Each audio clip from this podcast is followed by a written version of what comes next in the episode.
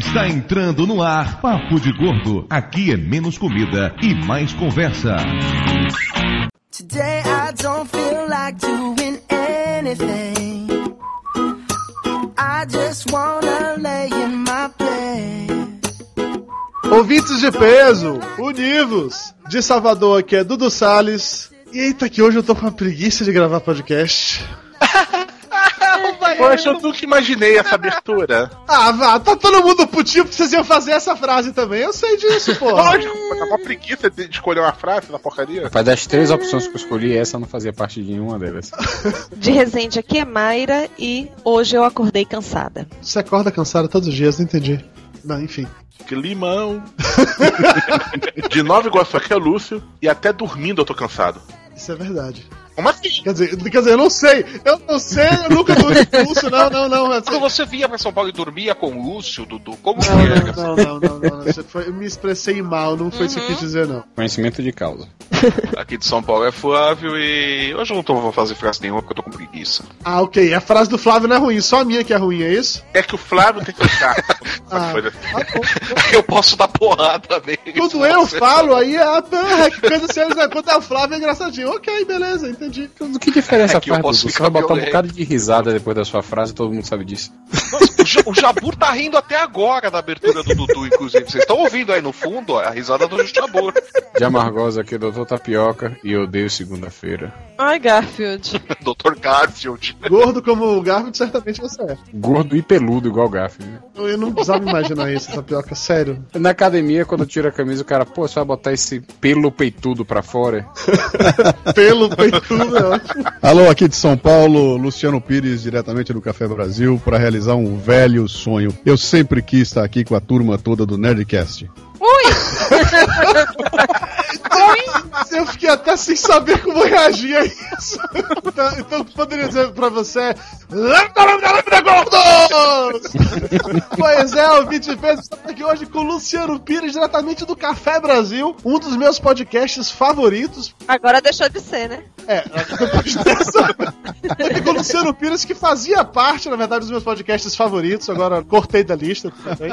Estamos aqui hoje para conversar sobre preguiça, e por isso a gente trouxe o maior preguiçoso da internet brasileira, que é Luciano Pires. Bem-vindo ao Papo de Gordo. Muito bem, tô, é um prazer estar aqui. Agora sim, agora eu, eu tava dormindo, cara, eu acordei para gravar, então tô meio sonado aqui, é por isso, né? Mas agora voltando à trilha, é um prazer estar aqui com vocês. E fiquei sabendo que eu tô hoje enfrentando aí a, a seleção completa, é verdade? Pois é, hoje a equipe completa só para ele receber aqui, imagina. Pô, que prazer, muito bom, cara. Adoro, tô aí com vocês e vamos ver se a gente se diverte mais do que os ouvintes nos próximos longos minutos. Supondo que alguém não saiba quem você é, por favor, diga onde as pessoas podem encontrar na internet. Ah, muito bem. Eu sou eu sou o criador, o apresentador do programa Café Brasil, um programa que começou na rádio, depois transformou no podcast. Hoje é um podcast que também é veiculado na rádio. Estou no www.portalcafebrasil.com.br desde 2005 fazendo toda semana, sem falhar nenhuma edição, com uma, uma, uma, missão desgraçada, cara, que é tentar ajudar a desemburrecer o Brasil. Isso que é meta. É uma, é uma missão em glória, hein? É.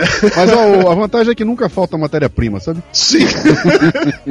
o programa de hoje pesa 689 quilos, uma média de 114,83. Enquanto a gente vai se adaptar mais um pouquinho ao horário de verão, vamos pros e-mails. Feel the tone. Cause today I swear I'm not doing anything. Nothing at all. Seu Dudu, chegou a carta. E não é cobrança.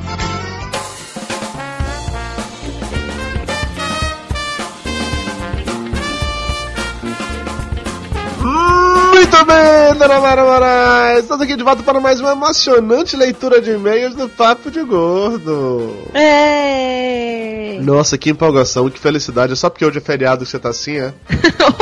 Ainda bem que eu não fui trabalhar, né? Pois é, hoje é feriado, 15 de novembro, a gente tá aqui gravando a leitura de e-mails pra esse podcast. Me diga aí, meu amor, o que, é que você fez nesse seu final de semana prolongado, nesse seu feriadão? Pra onde é que você foi? Eu fui pro aniversário de 60 anos da minha mãe lá em Minas, Divinópolis. Muito bem, foi divertida a festa? Foi, foi divertida. Muita família reunida, aquela baixaria de sempre, você sabe, né? Acharia sacanagem. É, mas toda vez que se reúne uma família, não importa de quem seja, a minha, a sua, de quem, quem quer que seja, dá na mesma coisa, né? Entendi. E o que, é que você fez com o Toblerone enquanto isso? Você levou o gato junto? Claro que não, né? Deixei ele no hotelzinho e eu fiquei com o coração partido com o bichinho quando, quando eu deixei lá ele miando e sem entender porque eu estava abandonando, mas deu tudo certo. O tadinho dele, ficou sofrendo, preso na gaiolinha sozinho durante semanas, que absurdo. Que isso. semanas, menino? Quatro dias quatro dias realmente é um absurdo, assim. Eu conheço casos de gatos assim, documentados que depois disso cometeram suicídio, ou melhor, gaticídio, porque eles não oh, suportaram. Não faz assim, não. Eu estou brincando, tenho certeza que o gatinho está muito bem, deve estar, inclusive, nesse momento, enchendo o seu saco. Então, mudando de assunto, vamos logo pro que interessa. Dona Mara Moraes, qual é o Twitter do Papo de Gordo? Ai, meu Deus, lá vou eu fazer minha voz de ajudante de palco do Faustão. É isso aí. Então, o que, que você perguntou? Qual o Twitter do Papo de Gordo, Ana Maria Moraes? twitter.com barra Papo de Gordo ou arroba Papo de Gordo. Muito bem, qual é a nossa fanpage no Facebook? facebook.com barra Papo de Gordo. Se alguém quiser mandar um e-mail pro Papo de Gordo, escreve para onde? Para o papo de gordo, arroba papo de gordo.com.br. E supondo que a pessoa esteja escutando esse podcast no feed e não sabe onde é que fica o nosso site, qual é o URL do Papo de Gordo? www.papodegordo.com.br Muito bem, dona Mara Moraes, tá eficiente.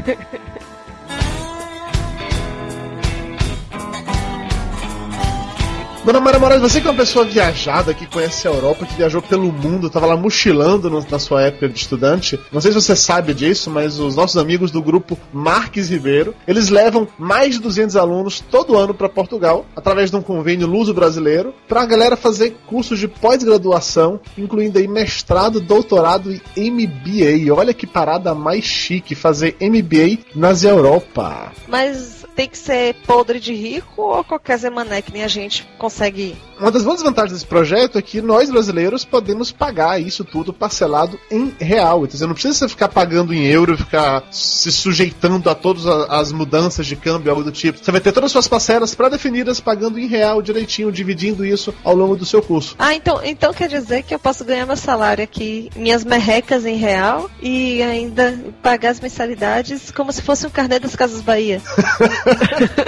Você fez a melhor metáfora do mundo. Vai parcelar o seu curso inteiro, pagando em real, dividindo no número de vezes que você precisar dividir.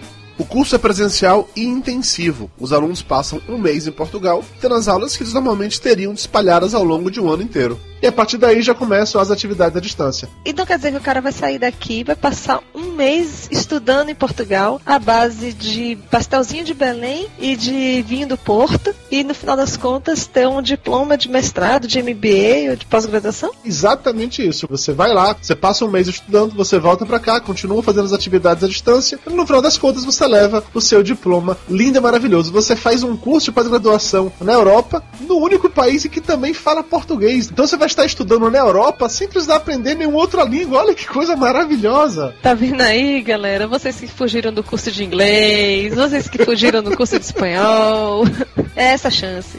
O processo seletivo para as turmas de janeiro de 2012 já está aberto e as inscrições se encerram agora no dia 25 de novembro de 2011. Então, se você quiser encarar esse desafio de estudar na Europa, o momento é esse. Para participar é bem simples, você escolhe o curso que quer, aquilo que mais te interessa, você manda o seu pré-projeto para eles, faz a inscrição no site www.mestradoemportugal.com.br e pronto. Olha só que massa. Você não precisa nem mandar o projeto inteiro, você pode usar o seu pré-projeto da sua monografia agora de final de curso, botar um toque todinho nela e apresentar. E como se o estudo já não tivesse bom bastante, o grupo Marx Ribeiro ainda está fazendo uma promoção. Os três melhores pré-projetos de candidatos devidamente matriculados em qualquer curso, seja mestrado ou MBA, eles vão receber uma bolsa de 100% para o primeiro lugar, 50% para o segundo lugar e 25% de desconto para o terceiro lugar. Ou seja, você ainda pode estudar de graça. Exatamente, isso é bom demais. Só para deixar claro que essa bolsa é apenas para o estudo, tá? Despesas de passagem, alimentação continuam sendo responsabilidade dos alunos alunos. Meu filho, depois dessa aí agora é só começar a treinar o sotaque, né? Ora pois. Ora pois. É isso, galera. Visitem www.mestradoemportugal.com.br e vão estudar na Europa, vão conhecer o mundo, vão pro velho continente e voltem de lá mais maduros. voltem de lá trazendo bacalhau pra gente, né? Gordo só pensa em comida, negócio impressionante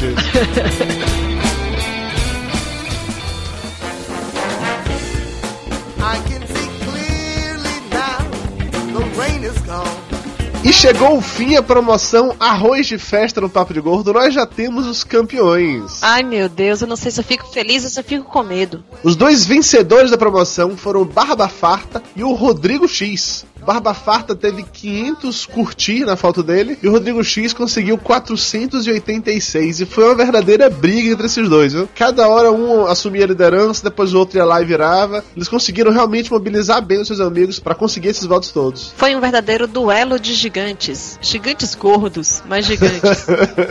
Então, parabéns aos vencedores. Eu queria aqui também mandar um grande abraço pra galera que participou, pro David, pro Maurício, pra Kel, pro Nilo, pro Caio, pro Benedito, pro Robson e pro Jordan que também estiveram nessa promoção, que infelizmente não conseguiram tantos votos assim. É que negócio a gente aprende desde criança que o importante é competir. E agora vamos descobrir onde é que esses gordos arroz de festa andaram.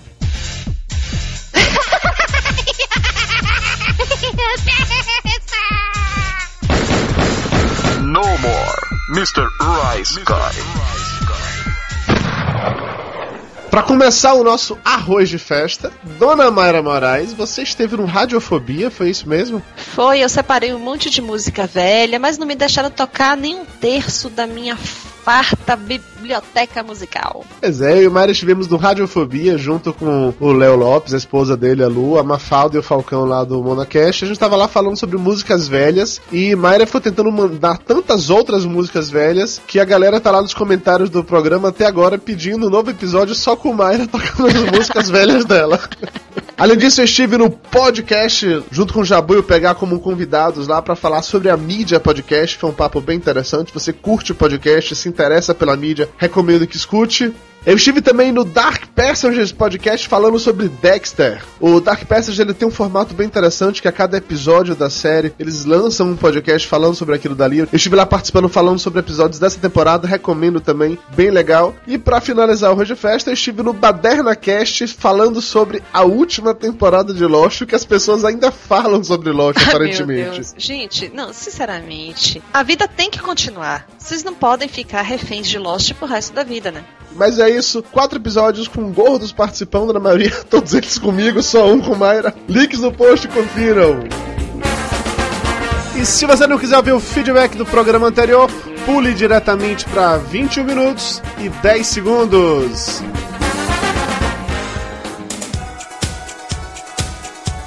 Vamos agora para os e-mails! Começando com o e-mail do Arthur Antunes, 25 anos, diretamente de São José dos Campos e do Lagcast. Ele diz o seguinte: E aí galera do Papo de Gordo? Ouço vocês faz um tempo, mas é a primeira vez que mando um e-mail. Senti necessidade de falar sobre algumas curiosidades dos Simpsons. Quando a Fox entrou em contato com Matt Groening, eles não queriam os Simpsons, queriam animar uma série de tirinhas chamada Life in Hell, que Groening fazia. Porém, o cara já ganhava um dinheiro com venda de produtos licenciados como camisetas e não queria perder essa bolada. Por isso ele criou os Simpsons. É um motivo justo para se criar uma das séries de maior fama e longevidade da televisão.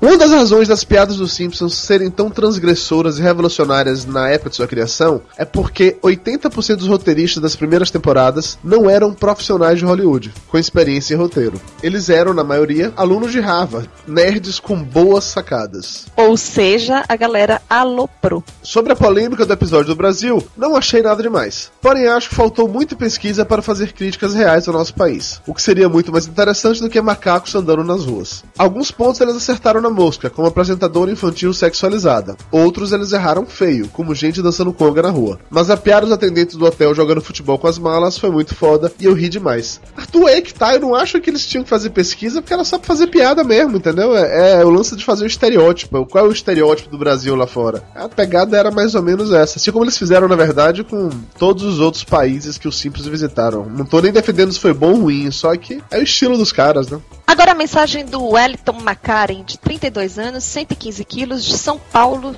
capital. Ele diz o seguinte: Ótimo episódio. Sou fã da família amarela. Tanto que entro para a lista dos que não têm vida e já assistiu a todos os episódios da série, alguns mais de uma vez. Concordo com a opinião geral de que os Simpsons decaiu nas últimas temporadas. Acho que até a 13 terceira tínhamos ótimos episódios. Depois disso, era raro algum deles realmente empolgar. Pô, cara, também tanto tempo fazendo a mesma piada cansa, né? Com certeza. Existem 35 Springfields no esta nos Estados Unidos e não apenas três, como o Torinho disse. É, para provar que os nossos especialistas continuam sendo uns merdas. Agora, sobre o homenageado do podcast, não dá para negar que ele é um ícone e já está no imaginário popular. Ele é, juntamente com seu Madruga, um dos maiores fraseologistas da ficção.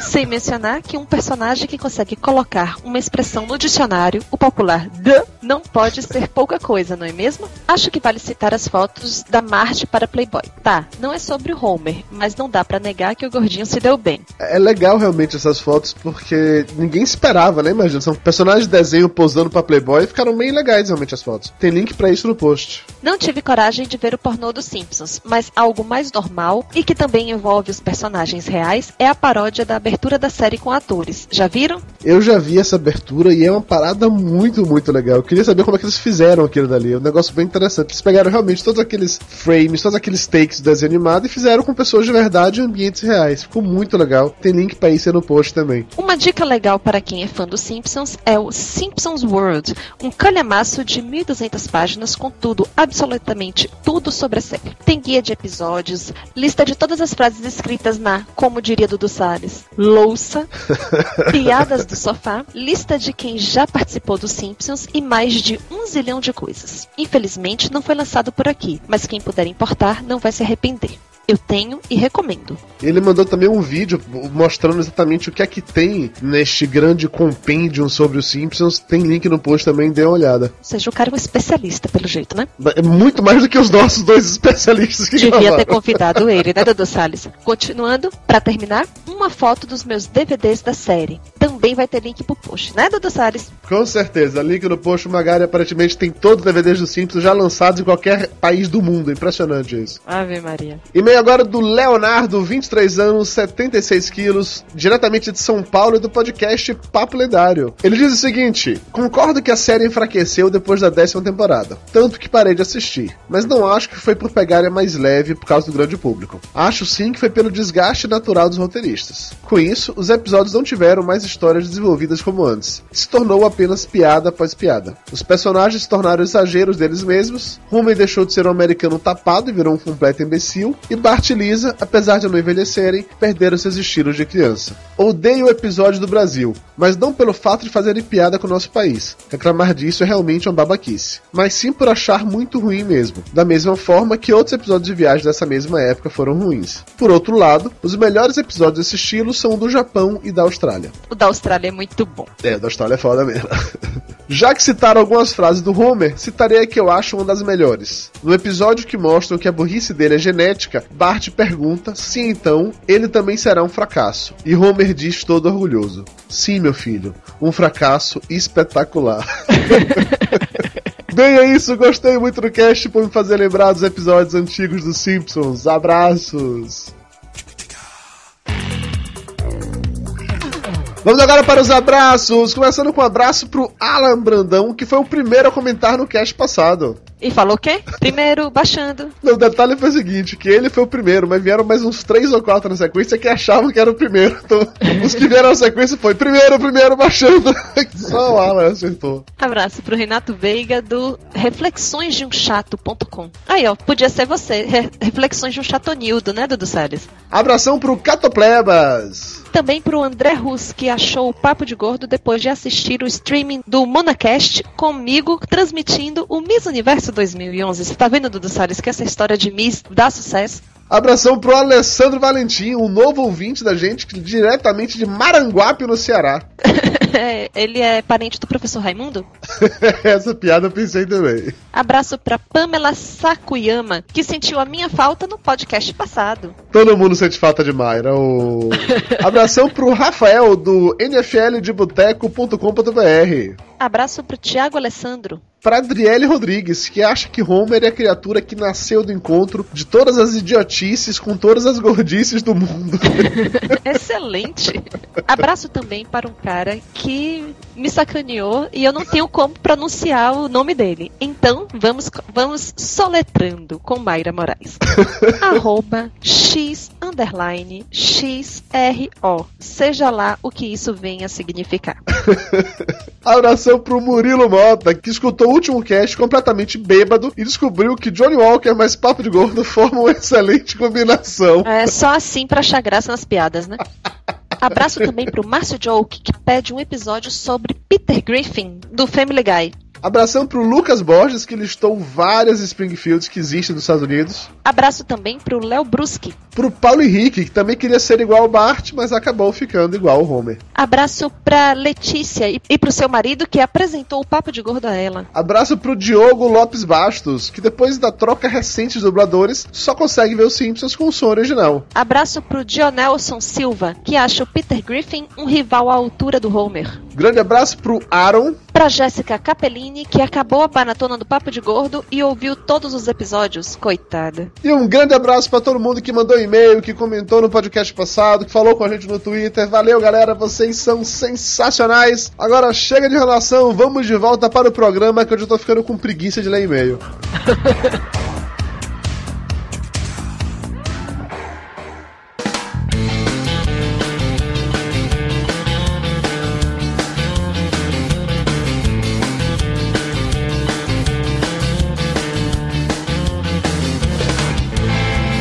Estamos de volta e vamos direto pro necessário, empolgante e vitaminado momento cultural do tio Lúcio.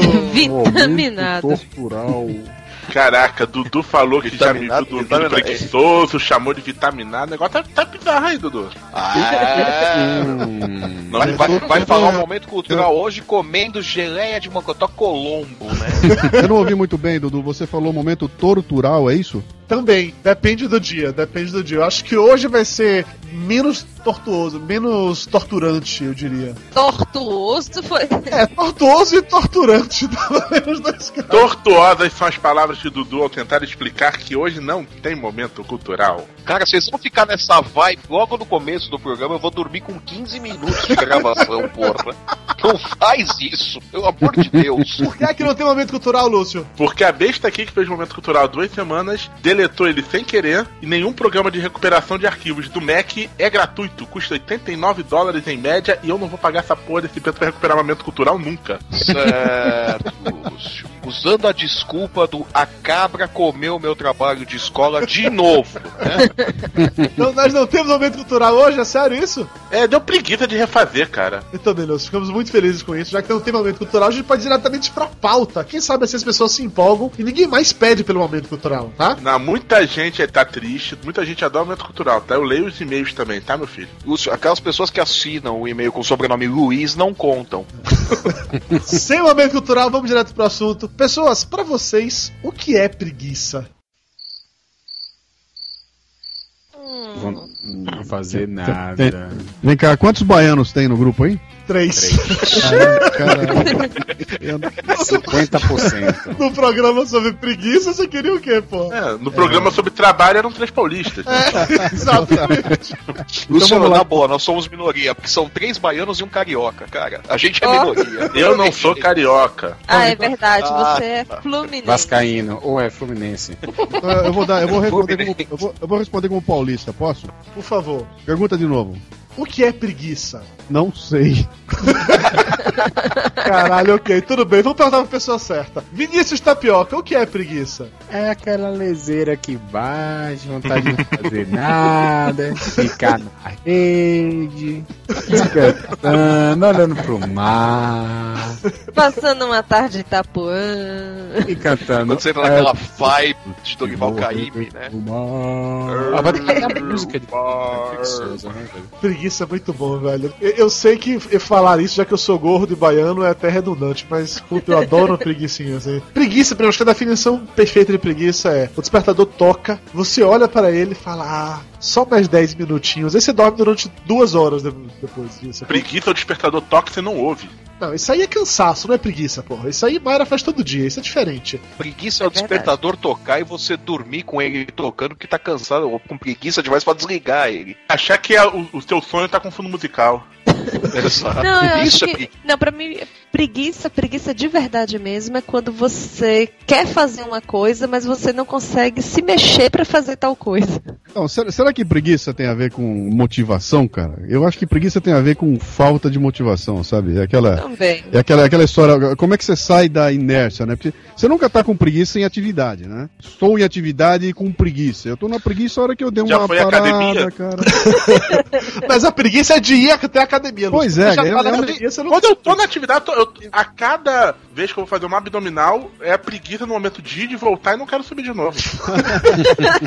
Ah, eu já, eu, quando eu tô com preguiça, eu nem na academia eu chego, né? Mas depois que já tá lá dentro, cara, aí vou fazendo alguma coisa lá. Mas eu acho que tem a ver com esse lance de motivação, né? Porque se- quando acontece alguma coisa que motiva a gente, a gente levanta na hora e sai fazendo, né? E, então eu acho que é, é uma questão de você não ter alguma coisa que te motive a sair daquela letargia naquele momento. Ou seja, uma coisa mais.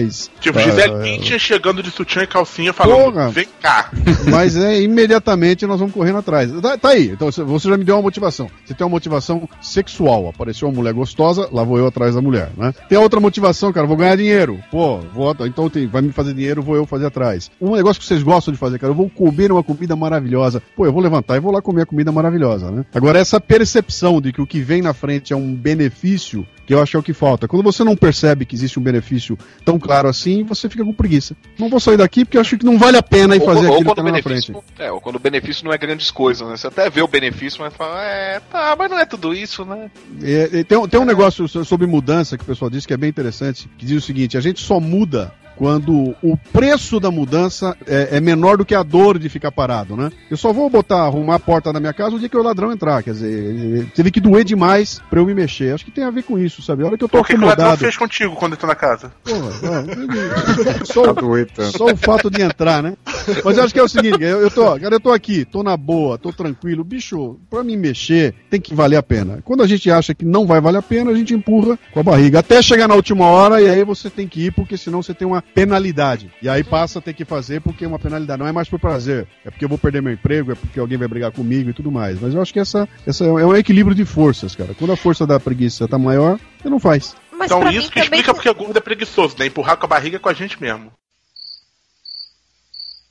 Piada sem graça, Lúcio. Mas pra mim também tem, tem a ver também com o- a hora do dia que a coisa acontece. Porque o que me dá preguiça pra fazer às 5 horas da manhã quando eu acordo, todos os dias, normalmente não me dá preguiça às 10 da manhã ou às 3 da tarde. Ah, mas é aquela história é que você, já vem naquele repouso. Tirar você dali é uma loucura. Depois que tira, aí a coisa anda, né? Sabe o que, que me dá preguiça? É fazer coisa que eu não gosto. Sabe o que me dá preguiça? Gente animada. Gente animada me dá preguiça. Tá. Eu fico cansado por ele. Gente, animada, me dá ódio, né? cara. Me dá muito Me dá ódio. Você chega no trabalho, logo cedo, aquele só, bom dia!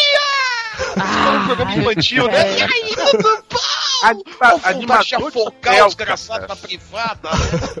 Animador de hotel tá lá na esteira, relaxado, numa preguicinha boa, vem lá. Vamos lá, vamos entrar na água, fazer hidroginástica, pular muito. O que, que você acha? ó?" O pessoal acorda sorrindo, cara. Dá, dá vontade de quebrar o pescoço. Mas peraí, pra, você, pra vocês ex- existe preguiça boa ou toda preguiça é ruim? Ah, eu acho que tem preguiça. Eu, eu acho que tem preguiça boa, sim. Claro Tem aquela- que tem preguiça. É, tem. É, é a preguiça do momento do, do, do ócio necessário, cara. Porque se você tiver ligado 100% do tempo, você vai morrer com 26 anos de idade, cara. Não dá. Tem que haver um momento da.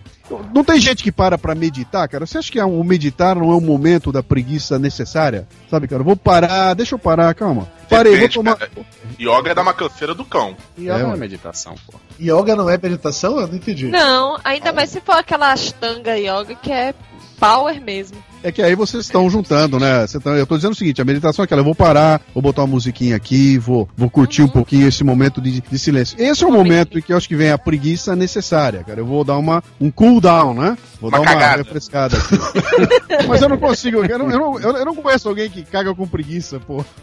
Eu conheço pessoas que ficam com preguiça de ir no banheiro e ficam enrolando até o limite. Ah, Ó, cara, fica da- Cagar é um fazendo a dancinha do cocô no meio da sala não senhor dor de barriga, você consegue relaxar. É impressionante como o assunto cocô sempre volta e sempre puxado pelo Lúcio. Vamos adiante, Lúcio. Eu não quero falar não, de cocô. Não, você mesmo, que sério. falou da dancinha Foi você. Ele, o quando o Luciano falou com o Dá, o Lúcio falou tipo uma cagada. Ele puxou o cocô primeiro. Não vem.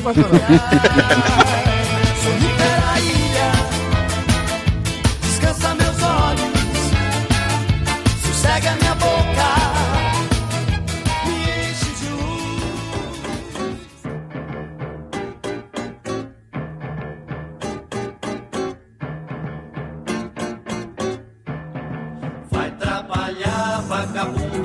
Preguiça faz mal à saúde? Acho que excesso faz, né, cara?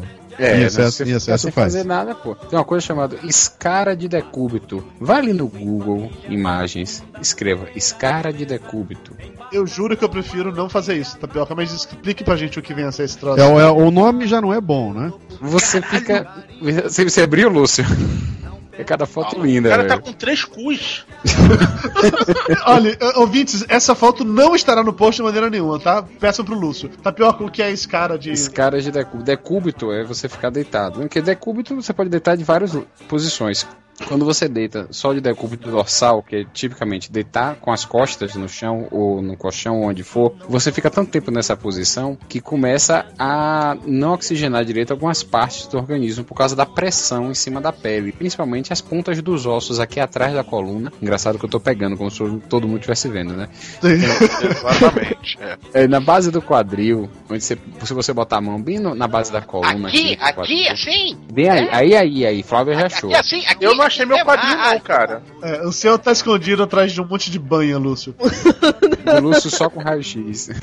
Então, você- essas duas pontinhas de osso que você pega aí na base da sua coluna lombar, elas ficam pressionando a pele e acaba furando mesmo. Você abre duas brocas enormes e chama-se escara de decúbito de tanto ficar deitado na mesma posição. Abre também Mas no se for calcanhar, gordo, a banha protege, né? até certo ponto, mas uma hora vai abrir, velho, não tem como. A força da gravidade é mais forte, Lúcio. Mas É, isso é o que acontece com o pessoal paraplégico, não é? Que tem que ficar movimentando sempre. Tem, tem que ficar mudando de decúbito de duas em duas horas. Tem que ficar botando de lado, do outro lado, deitado. E se puder sentar, sentar de vez em quando. Pra não ficar nunca na mesma posição, senão fere. Mas E a- é Eu não, nem pensei nessa parada da- das escaras que o Tapioca falou, não. Eu pensei mais na questão do quadro de depressão mesmo, porque eu imagino quando a pessoa tá naquela depressão foda que não consegue nem sair de casa, sair da cama. Eu não sei se até que ponto a preguiça estaria ligado nisso ou não, porque vai aquilo que a gente tá falando, né? De você sair da, da inércia, você conseguir se movimentar. Eu, eu li uma vez um material interessante que falava sobre esse- o sistema linfático da gente, né? Que você tem, você tem dois sistemas de líquido circulando dentro do corpo. Um sistema é o sangue, que é bombeado pelo coração,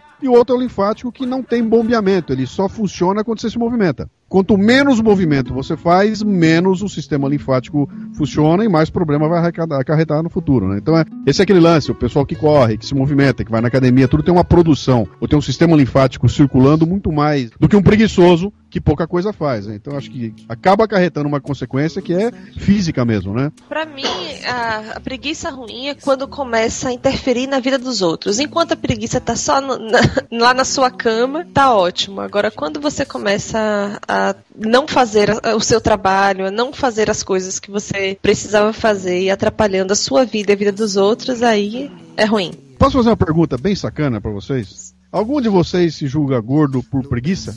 Eu? Eu? Todo mundo. ah, ah, Luciano, eu já tentei fazer academia algumas vezes e dá uma preguiça foda, assim. Ah, meu filho, só de pensar numa aula de spinning eu já tô morrendo de preguiça. Eu tô cansada só de pensar. Interessante, né? Isso é esquizofrênico. Eu, eu gosto da aula de spinning, eu gosto da academia, mas dá uma preguiça sair de casa pra ir até a academia. Que é...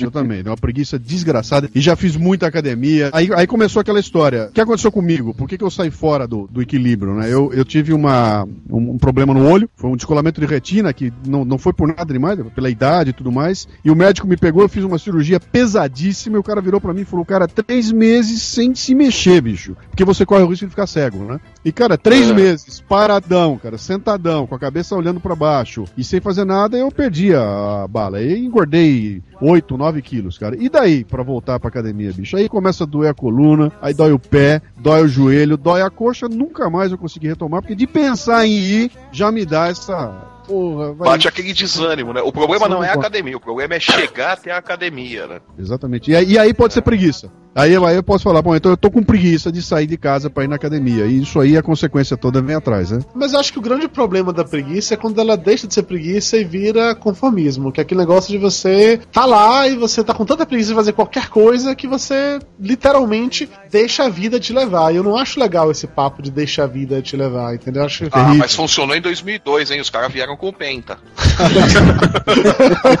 é, meu, os caras deixaram a vida levar, o Zeca Pagodinho lá, voltou o Filipão e todo mundo com o Penta campeonato ali, ó. É. Mas como é que foi aquele penta, hein, cara? Tô imaginando aquela história toda, que você vê um time entrar em campo, os caras se matando, fazendo tudo pra, pra ganhar, e de repente não tem resultado, né? E aí você pega um outro time que vai devagar, que não sei o que, e tem resultado. Quer dizer, você... olha, olha pra nossa seleção que tá acontecendo hoje com ela. Cara, perdeu um pra Costa Rica, um negócio horrível. Você olha em campo e fala, bicho, se eu pegar cada um desses caras, é um puta de um talento independente. A hora que eu boto os caras em campo, vira uma bagunça. O que, que é aquilo, cara? É preguiça de, de se aplicar, bicho. Tô vendo É um campeonato agora. Olha, eu, eu sou, eu vou falar uma, uma, uma, uma heresia aqui agora, mas eu preciso falar em público. Eu sou corintiano.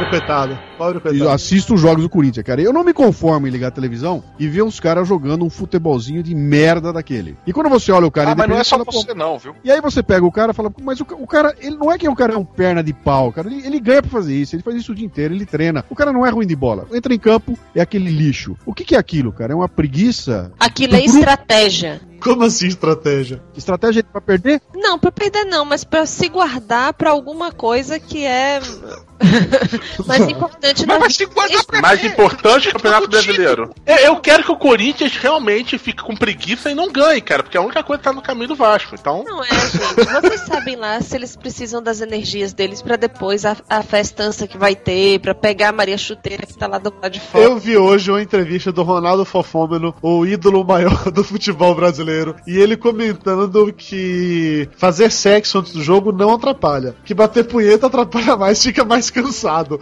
E é sério, ele falou isso. Tá uma matéria hoje no Globo Esporte dele falando isso, sacou? Mas ele falando, não, é, sexo antes do jogo não atrapalha, não. No intervalo do jogo atrapalha um pouco.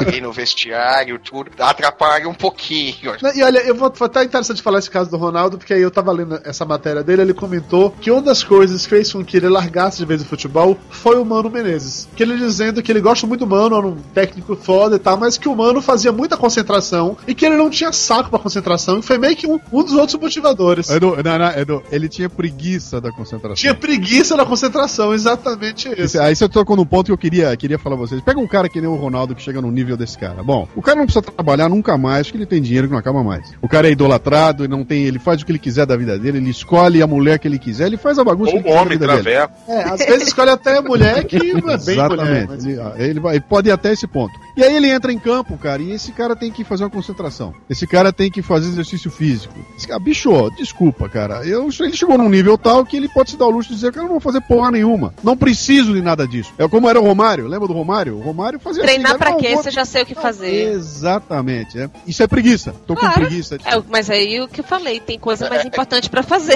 Vale aquilo que você falou no início da conversa, Luciano, que é você ter é o objetivo lá na frente, você ter uma motivação real pra fazer isso. Ou não quer pagar o preço dela porque acha que tá suficiente, né? Que eu posso entrar em campo gordo, fora de forma, passa a bola pra mim que eu faço gol. Eu não preciso me, me submeter a, esse- a essa dureza toda de treinamento e tudo mais, né? E eu acho que aí tem um ponto legal, que é o seguinte, que é, outro dia me comentaram comigo, se eu botaria o Romário, por exemplo, no meu time, ou se eu teria, não teria levado o Romário pra Copa como o Filipão levou, né? Eu tava dizendo, olha, o problema do Romário é, é- é o que ele faz com o grupo, né? Não é nem ele, cara. Ele sozinho ele vai lá e, e resolve a encrenca, cara. Mas tem mais 10 caras em campo e tem mais 20 e tantos lá fora que vão olhar pra aquilo e falar, puta, estão dando demais de presente pra esse cara, eu não vou me esforçar aqui, ele ganha muito mais que eu, estão puxando o saco do cara, pra que, que eu vou me matar pra ele tirar o dele, né? Então eu acho que nesse ponto, essa preguiça dele pode estragar tudo que tá em volta, né? Entendi, a maçã podre no cesto. Mas isso Tá, a daí, preguiça mas vi- isso a daí preguiça é, é contagiosa. grupo, né? Vamos pegar o exemplo do futebol. Você tem um cara que desequilibra o jogo. Ah, tá, ó, o time joga por ele porque ele desequilibra e resolve e tal. Mas isso vai te criar um problema num grupo se você tem estrelas. Pegando a Copa de 2002 de novo como exemplo, corre a lenda que, durante o intervalo de uma partida, o Filipão teve que chamar o Ronaldo e o Rivaldo de canto e dar uma comida de rabo nos dois. Porque o Rivaldo não passava a bola pro Ronaldo. Por causa desse negócio. Tá, o cara tem privilégio. O cara é estrela e tal, mas eu também sou bom e não sei o quê. Reza a lenda que o Filipão teve que chamar os dois no vestiário no intervalo da partida, comer o rabo dos dois e falou: Eu não quero que vocês sejam amigos, mas em campo vocês vão jogar juntos. Puxando isso daí da maçã podre pra uma coisa que acho que todo mundo vai conseguir se identificar. Em ambiente de trabalho, tem sempre aquele cara que é mais preguiçoso, que é encostado, que quer levar vantagem em cima dos outros, que fica sem fazer nada, só pra ir na ponga dos outros. Durante muito tempo ele vai se aproveitando disso, até que chega um dado momento que as pessoas ficam tão putas com o fato que ele não faz nada e segue adiante, que você começa também a não fazer as coisas. Ah, aí eu não sei se você nem preguiça mais esse caso. Não, e é vingança. Pode ser, pode ser. Aí você encheu o saco, viu que o outro, sem fazer esforço, consegue as coisas, pra que você também vai se esforçar? Não, mas aí nesse caso, eu admiro um cara desse, porque é uma arte. Você passa anos e anos e anos e anos e anos. Você passa o dia todo sem fazer nada, mas seu chefe acha que você é a pessoa mais ocupada do mundo. Eu quero aprender a fazer isso. Olha, Dá é- muito é- trabalho. é- parece engraçado, mas recentemente eu tive um problema sério com uma situação parecida com isso daí. O sujeito que, que le- levou a, a coisa do ficar encostado à categoria de arte, do ganhar para fazer um trabalho e não fazer e jogar nas costas dos outros, chegou num limite tal de, de vir serviço mal feito que eu mandei um e-mail perdendo completamente as estribeiras com as pessoas falando: olha, o trabalho de fulano é fazer tal, tal e tal coisa, não é meu trabalho. E a discussão chegou num ponto tal de que se envolveu diretoria de empresa, o escambau A4, até que levantou-se toda a história do, do sujeito, do que estava acontecendo, e provou-se por A mais B que, ah, não, tá, realmente, ele tá recebendo e não tá fazendo o que tem que fazer. Aí entrou um assunto interessante aqui. Como é que se encaixa então essa questão da preguiça nesse ambiente da meritocracia? Que é um negócio que o brasileiro odeia, bicho. Odeia tratar de mérito. Porque aqui, quando Pois é. você fala em mérito aqui, os caras ideologizam essa discussão e já começa a ir pra capitalismo selvagem, aquela conversa toda. E já começa aí o coitado do coitadinho que fica lá e que tem que ser protegido também, que não sei o quê. Que é aquela história que o pessoal diz que o- teve um professor, juntou a turma e falou o seguinte: ninguém mais tem nota independente, eu vou dar uma nota aqui pro grupo e o grupo divide isso aqui vai dar média pra todo mundo. E logo, logo o grupo se quebrou em pedacinhos, porque os caras que se matavam pra tirar nota estavam carregando aqueles que não faziam nada, né? Sim. Então, ó, o cara se matava, tirava 10, e o que não fez nada tirava 0, na média 5 pra cada um. E os caras ficaram, ah, pera aí, então para de fazer também, né? Isso aí desmancha todo o processo. Aí quando você conta essa história, vem uma visão ideológica que diz que você tá sendo o capitalista selvagem, o explorador, etc e tal, por esse Tenho lance. preguiça desse discurso. Mas não é só isso não, cara. Na- Nas empresas também, do ponto de vista de patrão, você tem até uma dificuldade legal de beneficiar aquele que trabalha mais, porque Sim, porque o tem salário não pode ser diferenciado. É isso, tem Tem isonomia, empresa tem... privada, inclusive. Mas já tem mil mecanismos que você pode usar pra, pra Sim, compensar. mas nenhum é isso. 100% legal, porque a, a legislação coloca todo mundo no mesmo patamar. A única diferenciação é por tempo de serviço. Nada no Brasil é 100% legal e as pessoas sempre encontram um jeito de, de fazer a sacanagem. Nesse caso aí, sempre dá pra se dar um jeito de, de dar o benefício a É, quem não, de pior é que uma se você olhar friamente, é uma coisa que seria benéfica pro bom funcionário, mas na verdade preferem colocar tudo no mesmo saco. É, nivelar por Prefere- baixo. Beneficiar o mau funcionário. No caso específico do Lúcio, da área de educação, no caso eu também como professor, eu tenho plena consciência que tem vários, vários professores, colegas meus, que fazem o mínimo da sua obrigação, às vezes não chega nem a, a cumprir todas as suas obrigações, e recebem a mesma coisa que eu, que faço sempre mais. Agora eu não posso receber a mais do que eles, porque é exatamente isso, é um valor que é o salário que é pago para todo mundo. Não existe necessariamente essa meritocracia que o Luciano tá falando de você receber você no melhor ou não. Isso é uma parada escrota mesmo. Mas o, o Edu, o, o Dudu, você jamais vai conseguir fazer o que aqueles caras fazem. De relaxar e ficar tranquilo. Você pode até fazer por uma sacanagem. Falar, cara, ninguém vai fazer, eu não faço também, mas tranquilo você não vai ficar. Pois é, e é uma Vai- arte. Voltando ao que eu falei, e isso é uma arte que eu queria aprender. Por exemplo, Tapioca, você aqui, vou falar mal de médico já, aproveitar. Uma, uma parada que eu sempre fico puto com médicos, e agora você, eu sei que você não faz isso. Que sempre chega atrasado. Exatamente. Marca a porra da consulta com três meses de antecedência. Você chega lá 40 minutos antes, o médico chega duas horas depois. Eu fico puto com esse tipo de coisa, sacou? Eu fico muito puto. Pode até ser que ela calhou que naquele dia ele tava numa operação, não tava na cirurgia, ou algo do gênero, mas na maioria das vezes não me tira da cabeça que ele chega, sei lá, ele foi em casa, almoçou, tirou aquele cochilo depois almoço, tomou aquele banho e chegou lá naquela hora. Eu sei que você não faz isso, Tapioca. Não é, Tapioca? Não, não, não faço isso, não faço isso. De tirar aquele cochilinho Não e faz mais, Puta né? que pariu, três horas. não, não. Não faz que- mais, né, Tapioca? Agora eu já podia fazer, antigamente era pior. Mas não dá não, velho. É, o problema da gente é a sobrecarga de trabalho. É, às vezes, geralmente o médico tem mais de um emprego. E meus horários mesmo são massa, né? Porque o final de um emprego, na verdade, já tá. Você termina com 10 minutos atrasados de começar o outro. Então são aquelas coisas que não encaixam. Mas assim, no caso de uma clínica, por exemplo, vocês não necessariamente ganham por paciente atendido, ou ganham paciente atendido. Ganha por paciente atendido. Ah, então existe uma preocupação em querer atender mais pacientes. É, Por existe a pro- tocha de paciente. Eu sou contra, né? Eu, sou, eu e vários médicos, inclusive, já falamos isso, que isso estimula exatamente aquela história do atender mal para atender muito para ganhar muito. Eu acho que deveria, deveria se ter um- uma remuneração boa bastante para que você pudesse atender menos com melhor qualidade. Eu tenho um controle bem rigoroso nessa quantidade de paciente. Agora tem colega meu que o que eu atendo em quatro horas, ele atende em duas. É, mas, mas é que vem o caso. Se por acaso se recebe um valor fixo, você ficar lá à tarde, poderia muito bem ah, calhar de que você tá lá, você atende 4, 5, 6 pacientes naquele período, e outro cara vai lá e atende só um ou dois. Ele sai, vai fumar um cigarro, vai tomar um cafezinho, vai enrolar, vai se encostar no outro. Já trabalhei com um cara assim, já trabalhei com um cara assim, é legal pra caralho. Dá vontade de bater no filho da puta. Existe, na verdade, o esquema perfeito, né? Por mais que você crie uma forma de todo mundo trabalhar igual, sempre vai recair sobre a responsabilidade. O cara que é responsável, que valoriza o trabalho, quer fazer uma coisa bem feita, se fode. O cara que tá ali pela grana, monta em você.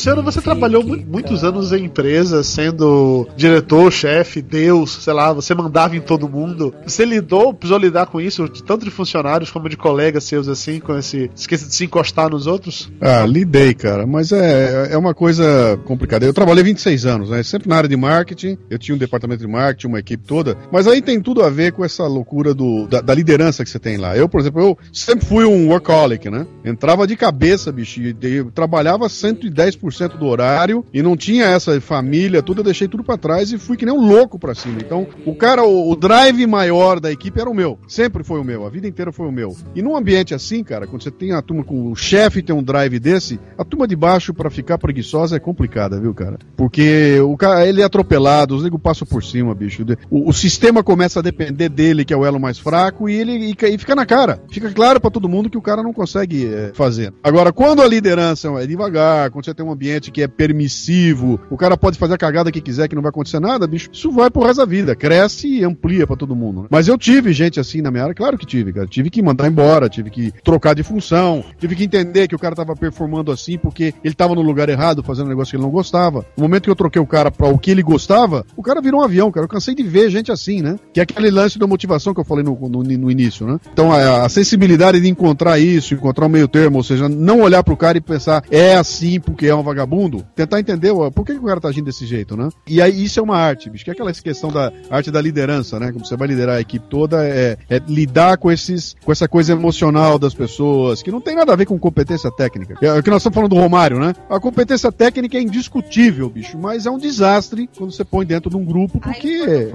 atropela tudo, né? Aí quando vocês estão falando dessas coisas assim, tá me dando uma preguiça, porque eu tenho preguiça de autoajuda empresarial, essa coisa de mexer no meu queijo, liderando equipes, gestão de mudança, tenho preguiça disso. Você sabe o que, é isso? Sabe? Isso são roteiros que o pessoal é, é, é, realiza e escreve. Pra repetir aquilo que a gente já sabe. É, sempre são coisas. Você vai olhar e falar o seguinte: olha, eu, eu acabei de, de assistir uma palestra de autoajuda nesse momento aqui. O que, que o cara falou? Ele falou uma hora, uma hora e meia de obviedades. Tudo que ele falou eu já sei, eu já ouvi, eu sei que é assim que tem que ser. Mas se o cara for um cara bom, ele conseguiu alinhar essas obviedades de tal forma que você vai falar, puta, eu ouvi tudo que eu já conhecia, mas não tinha ouvido desse jeito que ele falou. E aí, se ele consegue te obrigar a falar, parar e falar, puta que pariu, eu tô, tô, eu tô, tô fora, não tô fazendo isso. Nesse momento ela te serve, né? Ou seja, a, a autoajuda, ela não, ela não é ruim, ela é muito legal. O problema é que o que aconteceu? Houve uma rotulação desse negócio aí e um monte de neguinho achou que era fácil ganhar dinheiro e começou a repetir, obviedade pela obviedade. Aí você pega um livro desse aí, você lê o livro, não sobra nada no final, né? Você fala, Cara, mas cara, sabe por que, que as pessoas gostam da obviedade? Gostam da obviedade inofensiva. Por causa da preguiça de pensar. também. Você se acomoda, fica ouvindo aquelas coisas que não vão te mudar em nada. Beleza, não precisa nem fazer nenhum pensamento sobre aquilo. É, não deixa de ser uma preguiça. É, é, mas é assim, por que, que você acha que música é a mesma coisa, cara? Aparece uma cantora de axé music que explode. Alguém olha pra aquilo e fala, cara, axé é o lance. Em, de- em três anos você tem 5 mil axés no Brasil, dos quais 4.992 são merda e 8 são bons. Os 8 bons pagam pelos 4.900 merda, porque você fica com o saco cheio. É tudo igual, é a mesma batida, é a mesma música, é a mesma dança, é tudo igual. E aquilo entra num processo de repetição que, cara, é muito cômodo isso, né? Trazendo pro campo empresarial é igual a Rua dos Lustres no Rio. Tem uma rua aqui que um cara abriu uma loja de lustre, começou a fazer muito sucesso. Um outro viu, teve uma ideia fantástica. Vou abrir uma loja de lustre do lado. Sim, sim. Hoje em dia tem umas 10 ou 12 lojas de lustres na mesma rua, uma do lado da outra, Vendendo a o mesma mesmo coisa, o mesmo produto com os mesmos fornecedores, todas quatro falindo. Em São Paulo tem uma parada dessa também, não tem? Tem uma parada dessas luzes e tem uma parada interessantíssima que é de noivas, cara. Tem uma rua que é só vestido de noiva. Todos eles vestidos de noiva. Mas você sabe por que isso, né? Isso aí é, é a preguiça do próprio consumidor. Ele, em vez de ficar batendo perna em um monte de lugar, vai só naquela rua que tem noiva. É muito mais prático pro Pô, consumidor. vai na internet hoje em dia, né? Mais fácil aí, ainda. mas aí aparece um sujeito lá com uma das lojas de noiva que investe num design completamente diferente, cara. E esse cara faz a diferença. Ou seja, ele tá dentro da rotina, ele tá no lugar que todo mundo tá, ele tá vendendo o produto que todo mundo vende, mas ele resolve mexer um pouquinho ali e vai vender um negócio diferente. Ou seja, vou botar um lustre diferente dos outros todos que estão aqui, né? Mas a maioria tem preguiça de fazer isso, cara. Eu tenho que pra mim que hoje as pessoas elas têm preguiça de crescer, mas crescer no sentido não lateralmente, porque isso não precisa de você co- comer, não precisa de preguiça pra comer. Mas A preguiça te faz crescer lateralmente. Exatamente. Mas crescer de aprender, de educação, de cultura, de política. Cara, eu sou professor universitário, e assim, é aquela coisa de que eu vou pra faculdade pra dar aula, vamos lá, teve feriado na quarta-feira, eu chego na quinta-feira pra dar aula, os alunos viram pra mim: "Poxa, professor, você veio?" Falei: "Vim, né? Não tinha que estar aqui." "Ah, mas o senhor vai dar aula?" "Vou, né? Eu não tinha que estar aqui." "Ah, mas não sei o que, outro foi feriado?" Porra, e o que é que tem a ver uma coisa com a outra? Ela gente, ódio, hoje, infelizmente, eu precisar sair mais cedo porque tive um problema pessoal. Ah, tá bom, professor, valeu, valeu, beleza, ah, que boa notícia. Eu tenho uma impressão nítida, isso agora é meio que uma frustração pessoal, inclusive, de que, meus, não vou dizer todos os meus alunos, tá? Mas assim, muitos deles que passaram pela minha vida inteira, desde que comecei a ensinar, eles não têm realmente vontade nenhuma de aprender. Eles têm preguiça de verdade. Eles não querem crescer. E eu não falo isso nem só de meus alunos, tá? Eu vou falar aqui de misturado com várias, várias pessoas que eu conheço que não fazem nenhum esforço de evoluir nem um pouquinho. Eles estão acomodados naquela situação. Mas você vê isso até, por exemplo, em filmes hoje em dia. Você pega um remake de um filme, parece que ele é feito for dummies, porque às vezes tem flashback de coisa que aconteceu um minuto atrás pra explicar mais detalhadamente algo que já tava óbvio antes. Tudo é preguiça de pensar, é preguiça de desenvolver cultura. Ah, estamos construindo o país dos pocotós, é isso aí. Mas é isso mesmo, é isso Mas mesmo. é, esse, esse é o lance. Quer dizer, o que, que você faz? Você nivela cada vez mais por baixo. Porque quando você olha na televisão, você vê um horário político, por exemplo, o político parece que ele está se dirigindo a uma criança de 5 anos de idade, cara. Porque tratam os outros cada vez mais no mais baixo. Ninguém vai se dirigir a você. Ó, eu tenho 15 anos de idade. Eu não venho ó, uma pessoa conversar comigo como se eu tivesse 18. Ela vem falar comigo como se eu tivesse 12 ou 13. Ou seja, é uma infantilização desses processos todos para poder não E dificultar, aí cara. Senão. vem a preguiça. E A outra Senão, preguiça que eu tenho de tratar com as pessoas desse jeito. Porque as Pois é. pessoas hoje te exigem que você trate elas como criancinhas. Você tem que ficar, "Du, du, du, que bonitinho, faz o é. seu trabalhinho pra titia, É, faz, eu te- faz exatamente. vai. Quer ver uma coisa interessante? Que eu, eu tenho vivido isso na carne com o podcast Café Brasil. Eu tenho uma temática lá que não é uma temática pra quem quer é, ouvir aquilo lá na boa, ah, vou ouvir pra relaxar. Não, o Café Brasil vem pra encher o saco das pessoas, né? E eu cansei de ouvir, eu recebo e-mail dos caras dizendo, cara, você é muito complicado, bicho. Você fala as coisas complicadas demais, seus assuntos são muito complicados. Você tem que deixar o negócio mais fácil. Eu falei, cara, mas mais fácil do que eu faço, e desculpe. Aí eu não tô fazendo ninguém crescer, né? Eu, eu quero mais é colocar um assunto que o cara fique invocado falando, mas que eu não conheço a palavra que esse cara falou, deixa eu ir procurar. Eu nunca ouvi essa música que esse cara botou, deixa eu ir procurar alguma coisa. Agora, quando você dá mais do mesmo, ou seja, você limita o, ao universo que a pessoa já conhece, você nem estimula ela a sair atrás de coisa nenhuma. E aí cada vez vai baixando mais a, a curva da mediocridade fica cada vez mais baixa, né? E aí, meu filho, surge o ET Bilu dizendo, busque o conhecimento.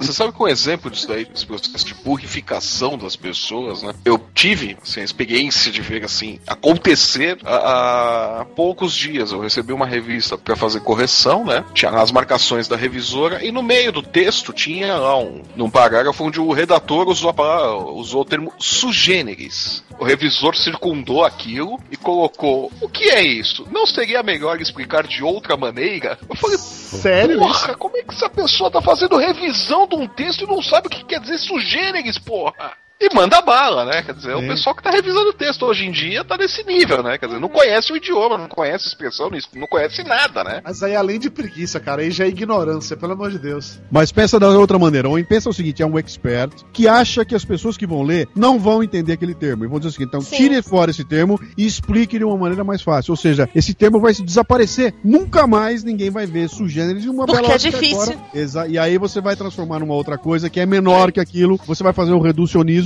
e vai chegar nisso que nós estamos hoje, cara. Você escreve uma sentença e a pessoa lê aquilo e não consegue entender o que você escreveu. É, igual já Ou- existe ou- nos Estados ou- Unidos o English e o Simple English. Cara, Daqui a pouco vai- a gente vai estar com o português o português simples. Vá mais longe, vá mais longe Aham. pro negócio que nós estamos vivendo agora, cara. Eu, eu, eu acho fascinante o que está acontecendo conosco agora. Esse, esse lance do Twitter. Você tem que colocar uma ideia em 140 caracteres. Cara, isso é uma loucura, bicho. Porque se já é difícil explicar com 2 mil caracteres, imagine em 140. Anteontem eu tive lá um lance. Uma menina me escreveu descendo um pau em mim, dizendo que é um absurdo, porque eu tô dando. dizendo. Cara, ela não entendeu nada do que eu estava escrevendo naqueles 140 caracteres, né? E eu fui ler de novo. Falei, mas peraí, será que eu escrevi o contrário do que eu tô pensando? E eu li outra vez, mas tá claro que eu escrevi aqui. E ela entendeu o contrário. O que acontece com essa menina? Ela não sabe o que é sui generis, pô.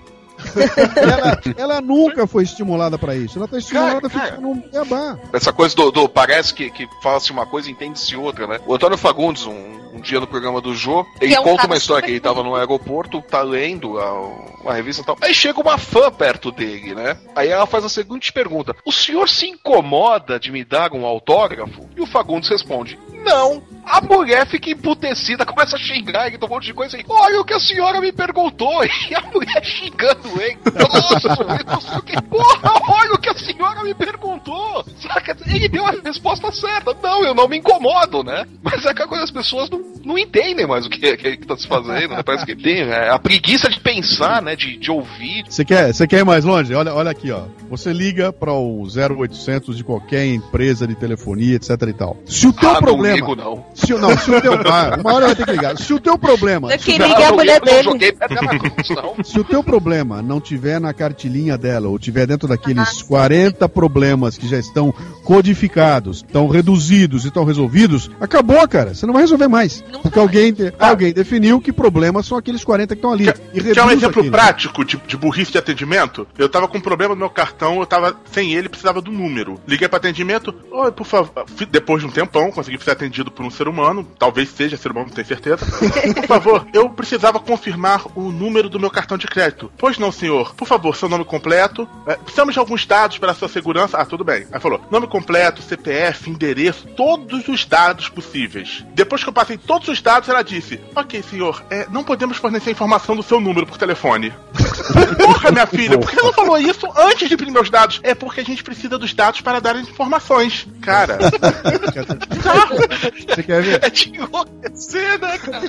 Vocês querem ver a maravilha? Aconteceu comigo. O meu telefone, eu, tava, eu não conseguia acessar a internet, tava, tava muito complicado. Eu pego, ligo pra operadora telefônica com o celular, ligo pra menina e falo: Olha, eu tô com um problema, tá, tá, tá na minha linha. Aí a menina, um minutinho que nós vamos olhar. Pá, pá, pá, pá. Meu senhor, sua linha está cancelada. Eu falei: Escuta, eu tô falando com você por ela.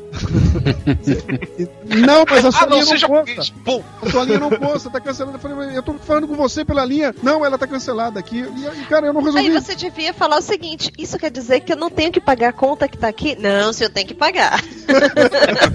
Agora, pega mais uma. Ontem eu, eu montei um planinho de AdWords. Botei ali um planinho pra andar, o planinho não tava andando, tudo. Eu recebi um e-mail de uma menina chamada Flávia, do Google AdWords, dizendo: Olha, a gente detectou que pode melhorar algumas coisas, liga pra nós. Eu peguei e liguei hoje de manhã pra lá. Na hora que a menina atendeu, eu falei: Olha, eu recebi aqui o e-mail da Flávia. Ah, foi Flávia? Um minutinho só. Eu falei: Bom, você sabe o que vai acontecer, né? Eu vou ficar aqui esperando com aquela música de tocando no fundo e não vai acontecer porra nenhuma. Aí a menina que me atendeu voltou e começou a me atender na hora. Karen, né? Não era a mesma Flávia. Cara, a mulher me deu uma aula de AdWords. Não, não satisfeita, o senhor entendeu? Eu vou mandar por um e-mail agora, relacionando tudo isso. Vou lhe mandar mais algumas dicas e blá, blá, blá, blá, blá. Terminou isso aí, o senhor, por favor, fique na linha, porque eu vou transferir o senhor para o senhor analisar a minha chamada. Eu nunca fico para analisar, porque essas análises são uma merda, cara. É, é aquela coisa óbvia, demora de montão, uma gravação, né? Como era o Google, eu falei, eu vou ficar para ver o que acontece. E veio a, a- gravação. eu a última pergunta era o seguinte: a representante que o atendeu, ou o representante que o atendeu, assumiu a responsabilidade de resolver seu problema? Olha que interessante, cara. Eu nunca vi uma pergunta assim.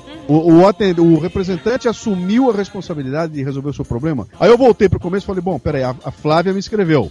Quem atendeu foi a Karen. A Karen acho que olhou, a Flávia estava ocupada, no mesmo momento ela pegou pra ela ah, e saiu resolvendo o problema. Que traz a, a baila um negócio que tem tudo a ver com esse lance da preguiça. Essa coisa, eu sou responsável por uma parte do processo, mas se o processo como um todo depender de mim pra andar, eu vou fazer o que tiver que ser feito, cara. A bola vai pro gol, eu vou defender essa bola, porra. Se tiver na frente, eu vou fazer o gol. É o vier na- famoso senso de dono. Ela podia muito bem ficar na dela. dizer, A Flávia tá ocupada, te deixar na espera pra sempre. Ela foi lá e resolveu. Exatamente.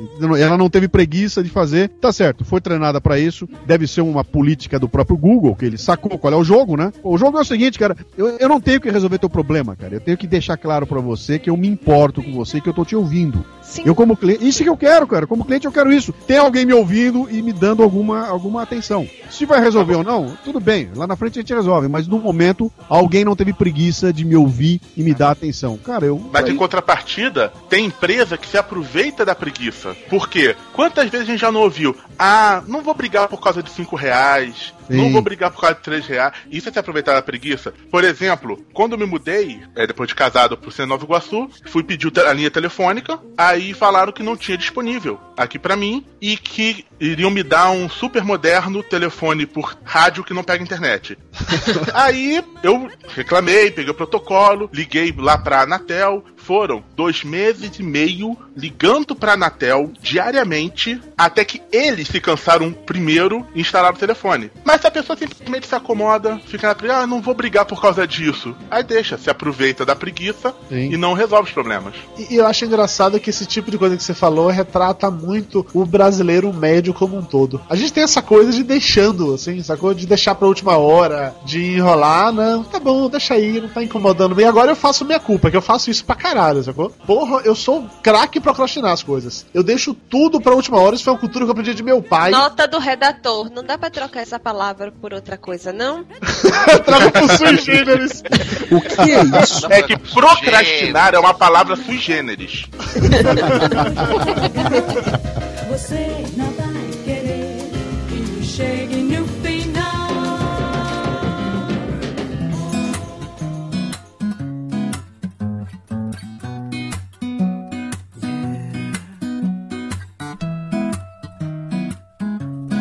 Agora vem cá, fa- fala uma coisa pra mim aqui, ó. Por que que 4 milhões vão pra rua na parada gay, 6 milhões vão pra rua no movimento evangélico e 200 vão pra rua reclamar contra a corrupção? É preguiça? Não, é preguiça? porque não tem trio elétrico. É menos divertido. Pois Não é. tem trio elétrico, não, Não. tem pegação, né? Não tem nada. É, não- é menos engraçado, né? Cara, isso é preguiça política. É, é- Porque a gente sabe também que não vai dar em nada, né? É essa mentalidade. Uma das matérias que eu ensino esse semestre é marketing político. Eu li um artigo bem interessante falando que a maneira como nós relacionamos com a política aqui no Brasil segue três leis específicas. A lei da indiferença, que vai entrar aquele bando de gente que ou não nota ou não faz questão nenhuma de notar o que, é que passa ao redor dele. A lei da procrastinação, o pessoal que deixa tudo para a última hora. E a lei da efemeridade. Porque todos nós temos o conceito de que o voto é um negócio prejudicial e que cada um que vai entrar vai ser pior e que nada nunca vai mudar. Exatamente por achar isso, nunca se faz- fazemos nada para que isso mude. Até porque tem gente que travou na primeira lei porque não sabe o que é procrastinar, efemeridade, não entendeu nada e causa disso. Agora, você vê uma coisa, é, antigamente eu tinha a ideia e falei, pô, esse pessoal vai pra rua todo porque tem festa, né? A parada gay eu entendo. Pô, é uma puta na bagunça, etc e tal, e outra. E como é que a gente vai explicar isso pra a parada evangélica? Que não tem É, trio elétrico, não tem, é, o que que é? Tem Mas pera, pera, não, não, pera, pera, Tem pera, pera, elétrico. Um tem a festa, tem a bagunça, tem o carnaval, aquela coisa toda. O pessoal do evangélico vai mais naquela de deixa eu ouvir o pregador, etc e tal, aquela coisa toda. Existe uma ideia comum ligando esses caras, cara. O- a turma que vai pra parada gay é um bando de militantes que vai lá pra defender alguma coisa, que é uma postura de vida deles. A turma que vai no evangélico tem uma tá defendendo ali uma posição deles e tem uma militância pra aquilo, né? Já a turma da política não tá nem afim, cara, porque não tem nada nos ligando. Não, não, a gente não acha que haja alguma coisa que vale a pena a gente ir, ir discutir ou, ou virar militante, né? Só quem tem militante é o PT, cara. Esses vão pra rua e põem 10 milhões na rua a hora que quiser. Tem uma, militância é, programada, profissional e paga pra fazer isso, né? Agora, quando você pega o povo livre, aí, o cara que não tem ligação nenhuma, que não tá com motivação, a gente não vai pra rua porque acha, cara, eu vou pra praia, bicho, tem sol, é gostoso, é legal. O que, que eu vou fazer na Avenida Paulista, que nem um trouxa, vai ser difícil estacionar meu carro, é longe pra ir, vou ficar no sol, pra gritar e não acontecer nada. Então, eu acho que é uma preguiça aí. Sim, eu concordo. Eu, inclusive, me identifico com tudo isso que você falou. Eu tava vendo eh, esses dias na TV, tem um partido político, não vou lembrar qual é agora, que tá querendo defender pra que o voto deixe de ser obrigatório. Coisa que eu sou plenamente a favor, só pra deixar bem claro. Eu Acho que o voto não deveria ser obrigatório. Se o voto não fosse obrigatório no Brasil, de quanto vocês acham que seria a taxa de abstenção? Quantas pessoas não iriam votar? Eu tenho que pra mim que pelo menos metade da população brasileira não iria votar. O problema é quem Nenhuma. iria. É, mas é, e aí é que tá. Esse, o problema é o seguinte: É, o, problema, o, exatamente. problema, o problema é de quem conseguiria mobilizar.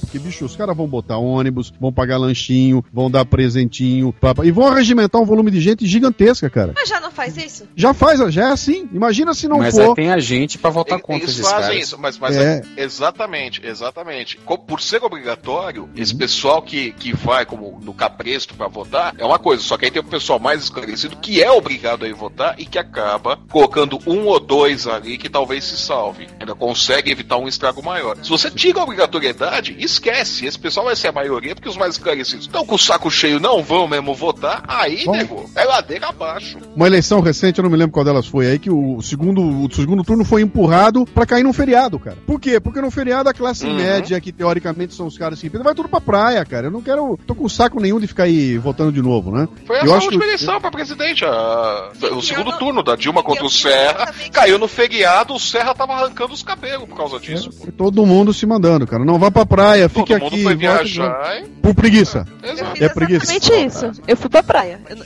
eu não votei, não, justifiquei. Por quê? Ah, eu Por quê? votei. Por Nunca quê? perdi uma eleição na minha vida. Ah, no caso específico de Mayra, ela votava em outra cidade, na verdade. Assim como eu também voto em outra cidade. Mas você não votou, votou, você não votou por quê, Mayra? É porque eu achei mais interessante ir visitar minha irmã em Maceió. Ó, aqui em casa acontece muito isso. É, A gente mora em Margosa, só que o título da gente até hoje é em Salvador. Até pra evitar o assédio, né, da política daqui, que é muito sujo. Então, sempre que, eu- que tem eleição, eu faço questão de ir votar em Salvador. Minha, minha esposa fica, ah, não, vai pra Salvador só pra votar, vai ter que pegar carro, vai gastar dinheiro, vai ficar aqui, a gente justifica aqui de junto. Então, eu já marquei uma, uma viagem de volta de Portugal um dia antes do que eu precisava pra poder votar. Que eu faço questão de votar. É, é uma imbecilidade da minha parte, eu sei. Mas Não acho nunca não, perdi uma eleição, cara. Nunca Não, perdi eu, uma eleição. eu votaria. Na verdade, ainda que não fosse obrigatório. Na eu verdade, é um maior trabalho pra votar. Porque quando eu fui tirar meu título, eu tinha 15. Ia fazer 16 depois do último dia pra tirar o título de eleitor. Aí eu fui três vezes de Nova Iguaçu pra ficar brigando nos colégios eleitorais. Até que teve uma reportagem no Fantástico de uma menina que fez o mesmo. Aí, vendo no Fantástico, convenceram. Caralho, Lúcio, tu era um daqueles adolescentes chatos que queria votar antes da hora? Não, votar antes da hora. 16 anos pode votar, então pode votar. Eu votei em papel. Eu também votei em papel, grande coisa, o que é que tem? Meu filho, eu tô em região metropolitana, que votar em papel não é grande coisa. Você teve papel até a última eleição, não foi? Filho da puta. Ô, Luciano, me diz uma coisa, assim, nem todo mundo deve saber disso, mas você trabalhou 26 anos em empresa e chegou um dado momento que você ficou de saco cheio disso e resolveu ir pro Everest. Foi que houve? Você tava com preguiça de trabalhar no dia seguinte? O que aconteceu exatamente? Não, eu tinha. é, tem, tem um lance é, que é o seguinte, cara. Eu, eu sou cartunista, minha formação é cartunista, depois eu virei. Eu fui fazer comunicação e tudo mais. Então minha, minha praia não era ir ser diretor de marketing de indústria de autopeças, cara. Não era trabalhar de terno e gravata, comandando equipe, não era isso. Meu negócio era fazer o cartoon e tudo mais, né? Mas eu comecei a fazer e aconteceu aquele lance. A, a empresa onde eu entrei, eu dei sorte de pegar uma empresa num crescimento absurdo e, e acabei ganhando uma abertura gigantesca pra fazer, inventar moda, pintar e bordar. Então eu tinha uma autonomia e fazia muito acontecer. Aquilo me segurou 26 anos na empresa, né? Mas eu sabia, cara, o tempo todo que eu tava fora do meu habitat. Aquele não era o habitat, meu habitat era outro, era outra coisa que eu queria fazer, né? E no, no final de no- dos anos 90, em 90 e pouco, houve uma série de mudanças na empresa, mudou o sistema, mudou chefia, mudou tudo e ficou chato pra cacete, cara, de trabalhar, sabe? A gente perdeu muito daquela autonomia que tinha. E era uma época que eu tava puto da vida, cara. Eu tava indo trabalhar angustiado, de saco cheio. Um belo dia eu falei, cara, quer saber de uma coisa, bicho? Eu vou pegar essa energia e vou fazer algo que vale a pena. Vou, vou realizar um sonho meu. E o sonho era ir pro Everest, cara. Ir pro, conhecer o Everest, ir lá pro campo base, e eu fui, cara. E fui, e essa viagem mudou minha vida. Porque o que aconteceu comigo? E aí, aí Maíra, vem um pouco de autoajuda. O que aconteceu comigo? Uhum. Eu fiquei 15 dias com uma mochila nas minhas costas, na alta montanha, fazendo um negócio que eu nunca tinha feito antes, indo um lugar que eu nunca tinha ido, com um grupo de americanos, não falavam o meu idioma, não comia comida que eu comia. Tá tudo completamente fora do que eu tinha feito até então na minha vida, né? E aqueles 15 dias de rotina, de pé na frente, um outro, 11 horas de caminhada, 12 horas de caminhada, bicho, você volta diferente. A única coisa que sobra pra você fazer nesse momento é repensar a tua vida. Então são 15 dias de profunda reflexão, cara, lá nas montanhas e tudo mais. Quando eu voltei, eu falei, cara, por que, tem que ser assim? Por que, eu não faço assim? Aí eu comecei a mudar tudo. Foi quando eu escrevi o livro, quando eu fui pra cima do negócio do Pocotó, voltei pra publicar, voltei a escrever, voltei a desenhar, comecei a fazer palestra, e aí, bicho, virou essa loucura toda que eu tô fazendo hoje, né? Mas vem cá, tu não acordava com preguiça, não, cara? Na neve, 11 horas de caminhada, Não, que não, não, não, não. Lá em cima não, de jeito nenhum, cara. Ah, eu tenho um problema na coluna fudido, cara. Minha coluna é uma merda, ela tá fudida, minha coluna.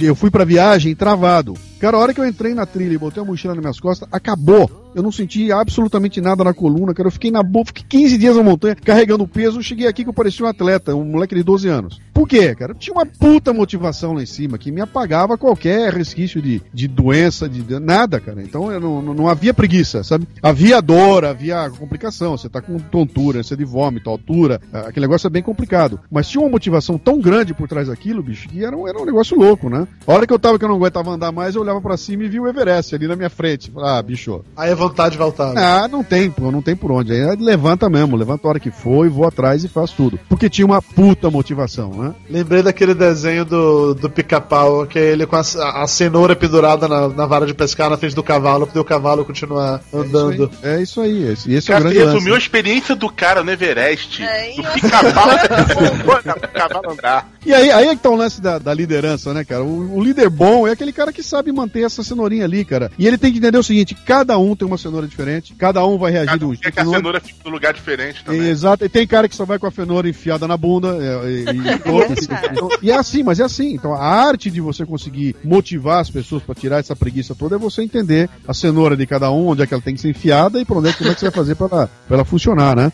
Mas eu acho que é tudo uma questão da motivação. Volta lá pro começo do programa, cara. Quando você consegue encontrar essa motivação. Por, exemplo, eu, eu tô absolutamente desesperado pra perder peso, cara. Eu preciso emagrecer porque minha coluna me fode. Cara, eu não consegui encontrar motivação, bicho. E a coluna acaba comigo, eu acordo de manhã com olheira, eu falo, cara, eu, não dá. Se eu emagrecer, eu vou ficar melhor. E eu não consigo, bicho.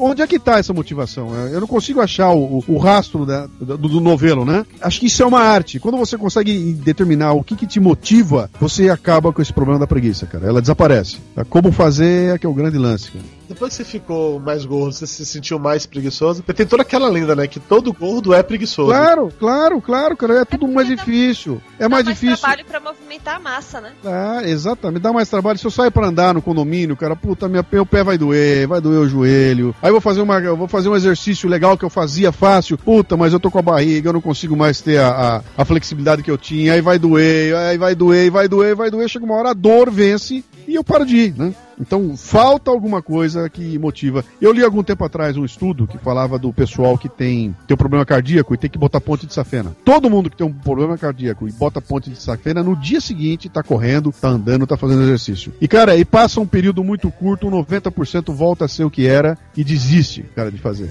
Mesmo com aquela máquina mexida, com a ponte de safena, o pessoal perde a motivação. Igual acontece com quem faz gastroplastia, né, Dudu? Exatamente. Acontece, Exatamente. Você vê que loucura, cara. Então, é, tem alguma maquininha, cara, tem um gatilho em algum lugar que eu não acho que não dá pra comprar, não dá pra. ser- É um autoconvencimento, cara. E eu, eu tô certo que o que eu preciso fazer pra emagrecer é fazer a minha cabeça antes de começar a fazer qualquer coisa. E eu não consegui ainda fazer a cabeça, cara. Entendeu? Vai, vai chegar uma hora que eu vou estar tão incomodado com isso que minha cabeça vai estar feita e eu vou começar de repente a emagrecer ou a fazer as coisas que hoje eu não tenho saco pra fazer. A, a questão é quanto tempo isso vai levar, né, bicho? Até onde vai chegar, né? É, tomara que seja muito tarde. Eu comigo mesmo, eu não fazia nenhum tipo de atividade física até o final do ano passado, quando fiz meus exames de rotina, o colesterol deu alto, eu com 35 anos, né? Colesterol já deu alto, o LDL, que é o famoso colesterol ruim, deu bem acima do normal. Eu falei, é, chega, né? Agora eu tenho que me mexer. Aí foi aos poucos, eu comecei caminhando, aí uma coisa leva a outra, não tá sendo suficiente, você vai se autoestimulando. Não, tem que ser, não tá resolvendo. Vai, vai, vai. Hoje eu já tô fazendo spinning duas vezes na semana e tô fazendo academia três vezes na semana. Você emagreceu? melhor. Você, você emagreceu? Emagreci bastante, foi 5 quilos. E você trabalha melhor, você diminui sua preguiça, você tem mais estímulo. É bom, velho, é bom. A gente escolhe, pô, dá preguiça de ir pra academia, mas é uma coisa, não precisa ser academia. Não precisa, faz um esporte, faz alguma coisa, se mexe de algum jeito. É bom contra a preguiça e é excelente pra saúde, não tem como negar. Isso é consenso, não é? Todo mundo sabe disso. Se sabe disso, por que, que não faz? Eu, eu acho que eu preciso de uma bola pra eu me exercitar, cara. Eu tenho que correr atrás de uma bola. Vai jogar no Corinthians, pô. Vai jogar melhor que todo mundo lá. Cara, eu tenho, que, eu tenho que correr atrás de uma bola, cara. Se não tiver uma bola e eu tiver que dar uma porrada na bola, eu não consigo fazer. Tem aquela história da- daquele spa, né? Que diz que emagrece 3 quilos em 2 minutos. Aí o cara vai, entrou, né? Tá, eu quero essa 3 quilos em 2 minutos. Você pagou. Quando entrou, tem uma mulher gostosona. Se você me pegar, me come. Ele corre atrás da mulher durante 2 minutos. A mulher foge, sai. Ele emagreceu. Ele, não, eu quero outro programa. Tem um maior? Tem de meia hora. Aí eu quero o de meia hora. E quando ele vai entrar lá, tá um negão com uma placa. Se eu te pegar, eu te como. Ele correndo meia hora. Motivação, Emagrece. cara. É motivação. A motivação é isso aí. Você sabe, cê- cê- eu, eu vi um lance delicioso na televisão, cara, um tempo atrás. Eu até preciso encontrar essa fita. Foi um lance que aconteceu em Presidente Prudente. Eu não sei se vocês sabem, mas a- a- aqueles, os velocistas brasileiros treinam lá em, em Presidente Prudente. Ela, eu não sei porquê, eles são de lá, eles vivem lá. Então, aquela moçada que ganhou a medalha pra gente lá nas Olimpíadas, no, no- no revezamento, velocista, né? É tudo em Presidente Prudente. Eu tava vendo um Globo Repórter, uma coisa assim, um, um Globo Esporte, e o cara comentando que eles foram roubados. Eles estavam em casa, na casa que eles moram lá, e um ladrão entrou no quintal e roubou as roupas do varal. E que a hora que eles ficaram sabendo, eles saíram correndo atrás do ladrão. E o negão falou, cara, eu corri atrás do... E eu não alcancei o ladrão, cara. o ladrão corria mais que a gente. Eu falei, cara, o, o ladrão tinha uma motivação que ele não tinha. Ele só queria pegar a roupa. O ladrão queria escapar dos três negão, cara. O ladrão correu. é, é a raiz de tudo, é a motivação. Essa questão da motivação. Isso é, um, isso é uma ciência. Isso é uma ciência.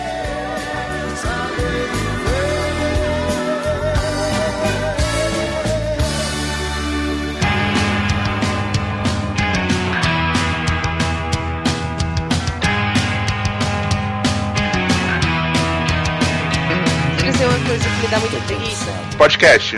Trabalhos domésticos. Ok, trabalho doméstico da preguiça. Pra cacete. Gente, não é de Deus, gente. Por que, que os É por os isso que a gente casa.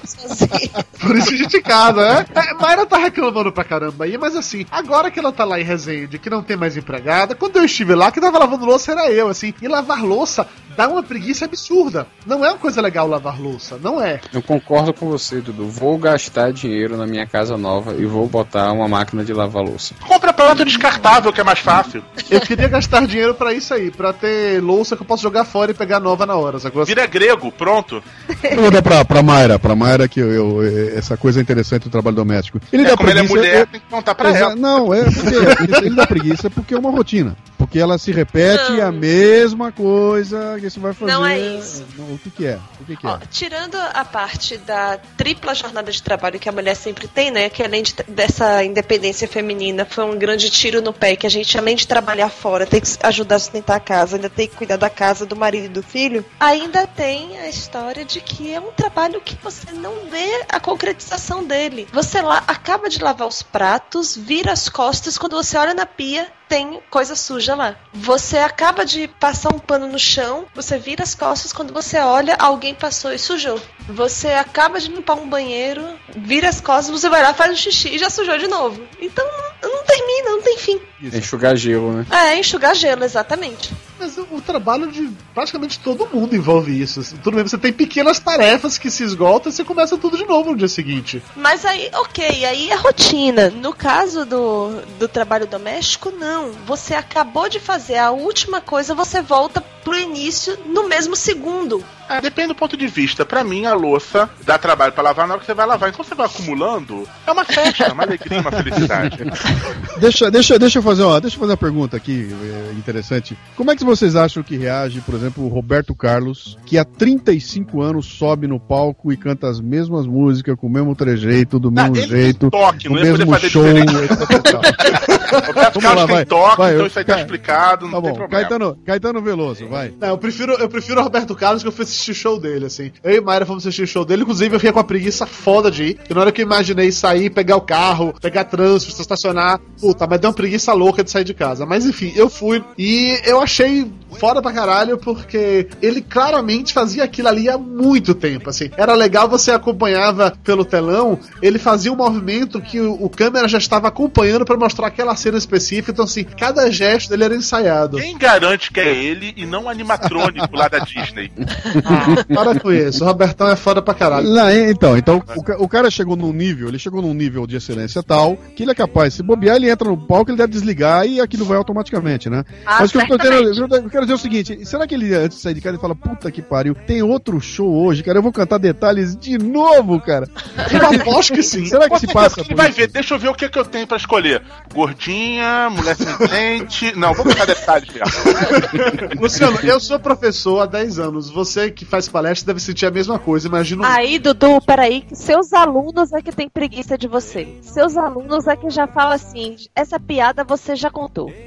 Isso, isso acontece. Tem dia que você não tá com vontade, você tá com uma preguiça foda de dar aula. Mas na hora que você entra na sala, é teu trabalho. Você tem que dar um jeito de não deixar aquilo transparecer. Nem sempre é possível, mas a gente tem que dar esse jeito. Mas que rola preguiça assim. Que acho que tem um privilégio aí no caso do Roberto Carlos, no meu caso que faz palestra, e acho que até em certa medida você como professor aí. Tem uma energia da plateia que quando você acerta na mão, essa energia volta pra você e te realimenta, cara. Quer Sim, dizer, sim, sim. Por mais, cara, vou fazer aquela palestra de novo, bicho. No que você chega, boa tarde, babá, e a plateia dá a primeira reação com risada, aquilo te incendeia e você vai e faz a palestra na boa. Isso seja, é legal. Tem dia que eu chego em casa e fico assim, puta que pariu, a aula hoje foi foda. Eu botei pra Caralho. fuder na aula de hoje. Isso é uma parada legal mesmo. Tem dia Quer dizer, que você... Vai estar no Facebook dos alunos e eles, porra, que aula chata do cacete. Não, porra nenhuma. Meus alunos me amam, eu sei disso. E, e aí acho que tem tudo a ver com o que a Maíra falou, né? Você tem um retorno imediato daquele teu trabalho, aquela tua rotina. Eu vou fazer de novo aquela aula, vou dar aquela palestra outra vez, que saco, já dei 500 vezes, mas a hora que pega fogo é por quê? Porque tem um, um retorno imediato. Você tá sentindo o retorno, tá sentindo a, a recompensa, as pessoas vão vir falar com você, e aquilo tudo dá certeza que o trabalho valeu, né? E acho que essa é a diferença porque a Mayara fala. Quando ela fala que ela lava aquilo lá e voltou 10 minutos depois, tá sujo, e não aconteceu nada, não teve ninguém que veio falar pra ela, pô, que puta trabalhão bem feito, que legal, que bom. Ah, vou fazer isso pra você, amor, amor. Você lavou a louça tão bonitinho. oh, que coisa linda. Já arrumar pra você, tipo aquela louça lá da, da Bela Fera que eles cantam, dançam. Aí eles vão comemorar quando você fizer isso. Você tá brincando, cara. Eu acho que tem tudo a ver, bicho. Eu acho que essa falta dessa, dessa motivação, sabe, do puta, valeu a pena, é onde acaba pegando, sabe? Depois que a. Pô, cara, mas nem sempre funciona. Eu falo pra minha esposa, pô, você lavou a louça tão bem hoje. Não interessa, amanhã é tua. Existe comida mais típica de preguiçoso do que miojo, Miojo. e Cup Noodles? Acho que Cup Noodles é ainda mais preguiçoso do que miojo, porque assim, miojo você ainda suja uma panela, Cup Noodles você suja no máximo um garfo, né? Já que você esquenta a água e joga dentro daquela paradinha. É muito preguiçoso aquilo dali. Tem uma mais preguiçosa, cara. Qualquer uma que venha por delivery. Eu não tiro, eu não tiro nem da quentinha pra comer pra não sujar prato. Absurdo, Lúcio. Ah, biscoito não é comida de preguiçoso, é? É, porque só abre, abriu o pacote, né? É, e, e tem a vantagem que do jeito que você deitar, vai caindo esfarar tudo na camisa, é só você segurar a camisa um pouquinho pra cima e jogar no lixo. Não vai nem precisar lavar o chão, limpar o chão depois. Mas então, vocês, não- vocês não acham, vocês não acham que, a, que a sociedade ela, ela tá se desenvolvendo e, e com a tecnologia, então, essa coisa é muito mais brutal, no sentido de tornar as pessoas mais preguiçosas? Sim. Daqui a pouco vai estar todo mundo igual no, no Oli, na, na visita do Oli. Ah, não, não, não. Depois que eu vi a galera jogando Kinect, eu não acho mais isso, não. Mas você vê Ah, aqui. Joga Kinect no dia seguinte, acorda todo dolorido, deixa encoxar no canto. Eu tenho Wii, minha filha, eu sei o que, que é isso. Você vê, aquele negócio daquela espadinha do Wii, dói o braço pra cacete. velho. Eu joguei boxe aquela parada que estourei meu ombro no dia seguinte. Pega o lance, o exemplo clássico é que é o lance do controle remoto na televisão, né? Que ele surge e existem trabalhos aí que dizem que o mundo mudou a partir do controle remoto, né? Que quando ele aparece, ele muda a relação do homem com, a- com o ambiente totalmente, né? Cara, não o controle remoto, eu- eu o elevador. É o que eu ia falar no momento cultural e não consegui, porque deu preguiça. Que era a preguiça é a mãe das invenções. O pessoal Verdade. cria A as roda- invenções a roda foi inventada- por Pura preguiça. A roda foi inventada, o pessoal não precisava ficar carregando no cucuruto as coisas. Botava lá no negocinho e empurrava. Controle remoto é coisa de preguiçoso. Elevador é coisa de preguiçoso. O carro é coisa de preguiçoso. Por que, que o carro é todo confortável? Não. Coisa de preguiçoso. Café solúvel, café solúvel. Você bota o pó na boca e bebe água cara, quente. Gente, mais Leite em pó. Tem coisa mais esquizofrênica que leite em pó. diabo. Ô, ô, leite em pó eu gosto. Fala mais leite Não, em eu pó. também gosto. Inclusive, às vezes eu pego na colher, não preciso nem misturar na água, vai direto na saliva. Que nojo, Lúcio! Foi engraçado o Luciano falar de, de controle remoto, porque eu lembro quando eu era criança, na, na casa de praia da gente, a TV ficava perto da cama, assim. Eu mudava o canal da TV com o dedão do pé. Eu ficava sentado na, sentado numa posição que eu ia, esticava o pé pra poder mudar o canal da TV. E era aqueles de girar, né? Que era tá, tá, tá, tá. Então tinha que ter uma pegada no negócio e girar ainda, pô. Eu não sei a idade de vocês aí, mas deve ser tudo uma molecada aí, cara. Eu tô, eu tô com 55 anos. Eu cheguei a pegar uma época sem televisão, cara. A televisão chegou na minha casa eu com 10 anos de idade lá em Bauru. Peguei o começo da televisão com preto e branco, etc e tal. Peguei a televisão, uma parte grande da minha vida sem controle remoto. Depois controle remoto com fio, acredite ou não. Você puxava o fiozinho, vinha até você. E depois o controle remoto sem fio. Cara, e aquilo virou completo, mudou completamente a relação a que a família tinha. Porque antigamente o que acontecia? Era um televisor só na casa, sentava todo mundo na sala e assistia aquilo que o pai queria assistir. Não tinha ninguém na mão mudando de, de canal para procurar outras coisas, né? Hoje em dia o que acontece? Senta todo mundo na sala, pega o controle remoto, ele passa de mão em mão, normalmente fica na mão da mãe, que é ela que manda, ou então parte para onde nós estamos chegando agora. Cada um tem a sua TV no seu quarto. Ou seja, Ah, esse e, conforto. e agora tem a muda. televisão que duas pessoas veem duas coisas diferentes na mesma TV. Você vê que loucura, cara? Ou seja, é- é- essa tecnologia vai contribuindo pra gente ficar mais preguiçoso. O celular are. É um instrumento da preguiça, ou não é? Ah, Hein, totalmente. cara? Como é que se explica, cara, o, o, o SMS, o torpedo, bicho? Que é um negócio de um sucesso a- a- absoluto. Vem cá, como assim torpedo, cara? Não é mais fácil falar com a pessoa? Não, cara, dá preguiça, bicho. Eu mando um torpedo e tá feito. Eu não preciso falar com o cara, eu não tenho que ligar pra ele, eu não tenho que bater. Perguntar como é que ele tá, não tem que Ah, ouvir meia tá. hora da lamentação. mais ou menos, cara. Quando- enquanto não tinha um celular com teclado, eu tinha preguiça de digitar SMS no teclado normal do celular. Mas já já vão resolver já já, porque vai vir um celular mais, mais amigável e aí você tá fudido, cara. Não, tem- resolveu. Já tem no, no novo iPhone o Siri, que você dita o que você quer mandar e Ah, pronto. e- Puta, isso é muita coisa de preguiçoso. Imagina que foda. Você não precisa nem mais escrever no celular. Você fala pro celular e ele faz o que você quer. Você- cê- Vocês viram aquele filme, Os Substitutos, com o, o careca lá, o, o Duro de Matar, como é o nome dele? O Bruce Willis. Willis? Substitutos? Sim, sim, que você Pô, fica deitado, aquilo é uma loucura. dormindo e bota uma pessoa. Vocês um- lembram o que era aquilo? coisa. Era tudo um bando de gordo que ficava em casa em- numa, numa cadeira com os eletrodos na cabeça e aquilo lá trans- criava um mundo virtual que os caras viviam ali. Então o que acontecia de verdade de ação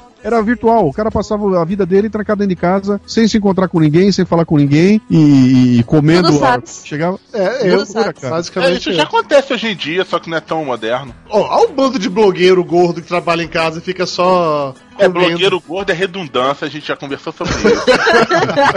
Vocês querem ver, querem ver um lance interessante? Então, o que, o que tá acontecendo aqui agora? Se eu tivesse a imagem aqui, eu faria aquelas aspas com o dedinho, sabe? Que a gente faz com o dedinho, aquela viadagem. Eu nunca tive tantos amigos como eu tenho hoje. Tenho, cara, tenho 2.500 no Facebook, 4.500 no Twitter. Eu me relaciono com pessoas que eu nunca vou ver na minha vida. Eu, ou, ou seja, eu troco ideia com elas. Eu nunca tive isso. Não, antigamente, quando eu era moleque, e tudo, eu tinha 10 amigos e eu mandava carta pra 4 ou 5, né? Eu hoje tenho acesso a muito mais gente do que eu tinha quando eu era moleque, porém, de uma forma muito mais preguiçosa do que aquela que eu tinha. Eu não tenho que escrever uma carta, cara. Você manda um tweet. São só 140 caracteres. Então, vocês verem que, que interessante, quer dizer, eu, eu amplio o volume de gente com as quais eu tenho contato, por outro lado, eu reduzo o esforço, o que me faz um cara cada vez mais preguiçoso. É é? Preguiça mesmo vai ser a tecno... quando chegar a tecnologia do Vingador do Futuro, de férias implantadas no cérebro. Caralho, ia ser Ah, foda esse- isso. Ia é ser loucura. foda. Isso seria Isso muito. Isso é o cúmulo da preguiça. Não, porque eu não vou lhe mentir, não, que eu tenho preguiça de sair de férias, sacou? Porque são 30 dias, você pode ficar em casa dormindo ou você sair, viajar, se cansar. Cara, mas é, mas é genial. Você vai lá e compra as férias e o cara implanta no teu cérebro. É genial. É o auge da preguiça uma parada dessa, porra.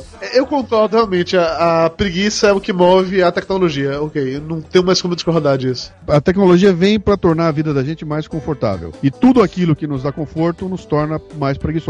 Pode ser? Pra mim, fechou. Tá definido. tá definido. Alguém quer falar mais alguma coisa? A gente pode matar. Já temos duas horas de programa aqui. Tá com preguiça de editar, Dudu? Pra caralho. Vou não, quero não, posso não, minha preguiça deixa não, não vou não, quero não. Vou não, quero não, posso não, minha preguiça deixa não, não vou não, quero não. Olá, boa noite, tudo bem? Cheguei. Doutor Tapioca, Tapioca. Gostou da homenagem, Vini? Gostei, gostei.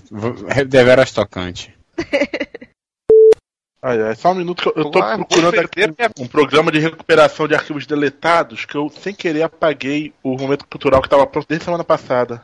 Oh. Quando volta, temos o momento cultural. Lúcio, falando nisso, resgatou o arquivo, Lúcio? Tá baixando aqui, eu não sei se esses arquivos de Word que apareceram são. Que ótimo. Mas vou recuperar e olhar um por um. Enquanto eu estou mesmo conversando, eu tô aqui trabalhando. Eu não acredito. Eu tô falando sério. O pior é que eu baixei um programa duas horas atrás e deixei rolando. O programa rolando duas horas. Beleza, encontrou vários arquivos doc. Quando eu fui botar pra recuperar, ele diz: para recuperar, eu tenho que pagar o Pro. Caralho, 89 dólares. É, Lúcio, desencane. Use a, use a piada de ficou com preguiça de fazer momento cultural e a gente vai direto. Diz que a cabra comeu, Lúcio. É, diz que a cabra comeu. pô. Então, agora, pra dar início aos trabalhos, fazer o somatório do peso de todos vocês. Eu, eu fui tirar massa corporal lá e deu aquele lance que eu tuitei lá. Que eu tô com a altura menor do que a média que eu deveria ter. é um problema sério, sabe? Pessoas baixas são um problema sério. É, eu tô mais baixo do que eu devia ser. Você devia ter o quê? Uns 3 metros e meio, né? Peraí. Tá pesando quanto, cara? 90, e- 93 na última medição. 93, ok. Olha, olha, olha o silêncio que caiu aí, cara, agora. Não é que a gente não quer atrapalhar do Tuca, ele tava indo no aba, Ai, pô, ai. É que eu tô procurando onde é que eu tenho salvo o peso de vocês, que eu não tô achando isso, na verdade. Porque eu tenho um TXT com esses números salvos e não estou Que é um programa de recuperação de arquivos, eu tenho um bom aqui. Custa só 89 dólares, né, Lúcio? então, vamos começar logo, que já são 10 e meia antes de atrasar mais. Dois minutos só. Dois minutos. Só pra eu fechar um arquivo aqui pra eu não fazer merda 120, neste momento. 119, 118, 117, 116. Não fica contando contagem regressiva, não, que eu vou achar que tapioca vai cair de novo. Pare com isso. Cara, eu perdi o momento cultural, você perdeu o arquivo dos, dos pesos, tapioca tá caindo, o negócio tá complicado. Só Rapaz. falta o Flávio tomar um Red Bull e ficar acordado. Ô, Luciano, não, porque o Flávio ele tem um péssimo hábito de ele dormir durante as gravações, tá? Isso já aconteceu mais de uma vez e ele dormiu de novo na última gravação da gente. Eu tô com três empregos, porra. Flávio dormiu? Não, A pergunta, é, re- a pergunta é retórica, né? A voz do Flávio tá dando distorção, Flávio. Ele ainda não distorceu há duas horas, a gente falou, tô agora que ele falou. Ele tava dormindo. Flávio, você voltou? Sim. Pronto, sua voz está melhor. Então tá bom, vou, vou só, vou só encerrar então, que já temos duas horas de gravação, certo? Uhum. Caraca. Obrigado pela presença de todos e tchau. Papo de gordo. Com a gente é menos comida e mais conversa.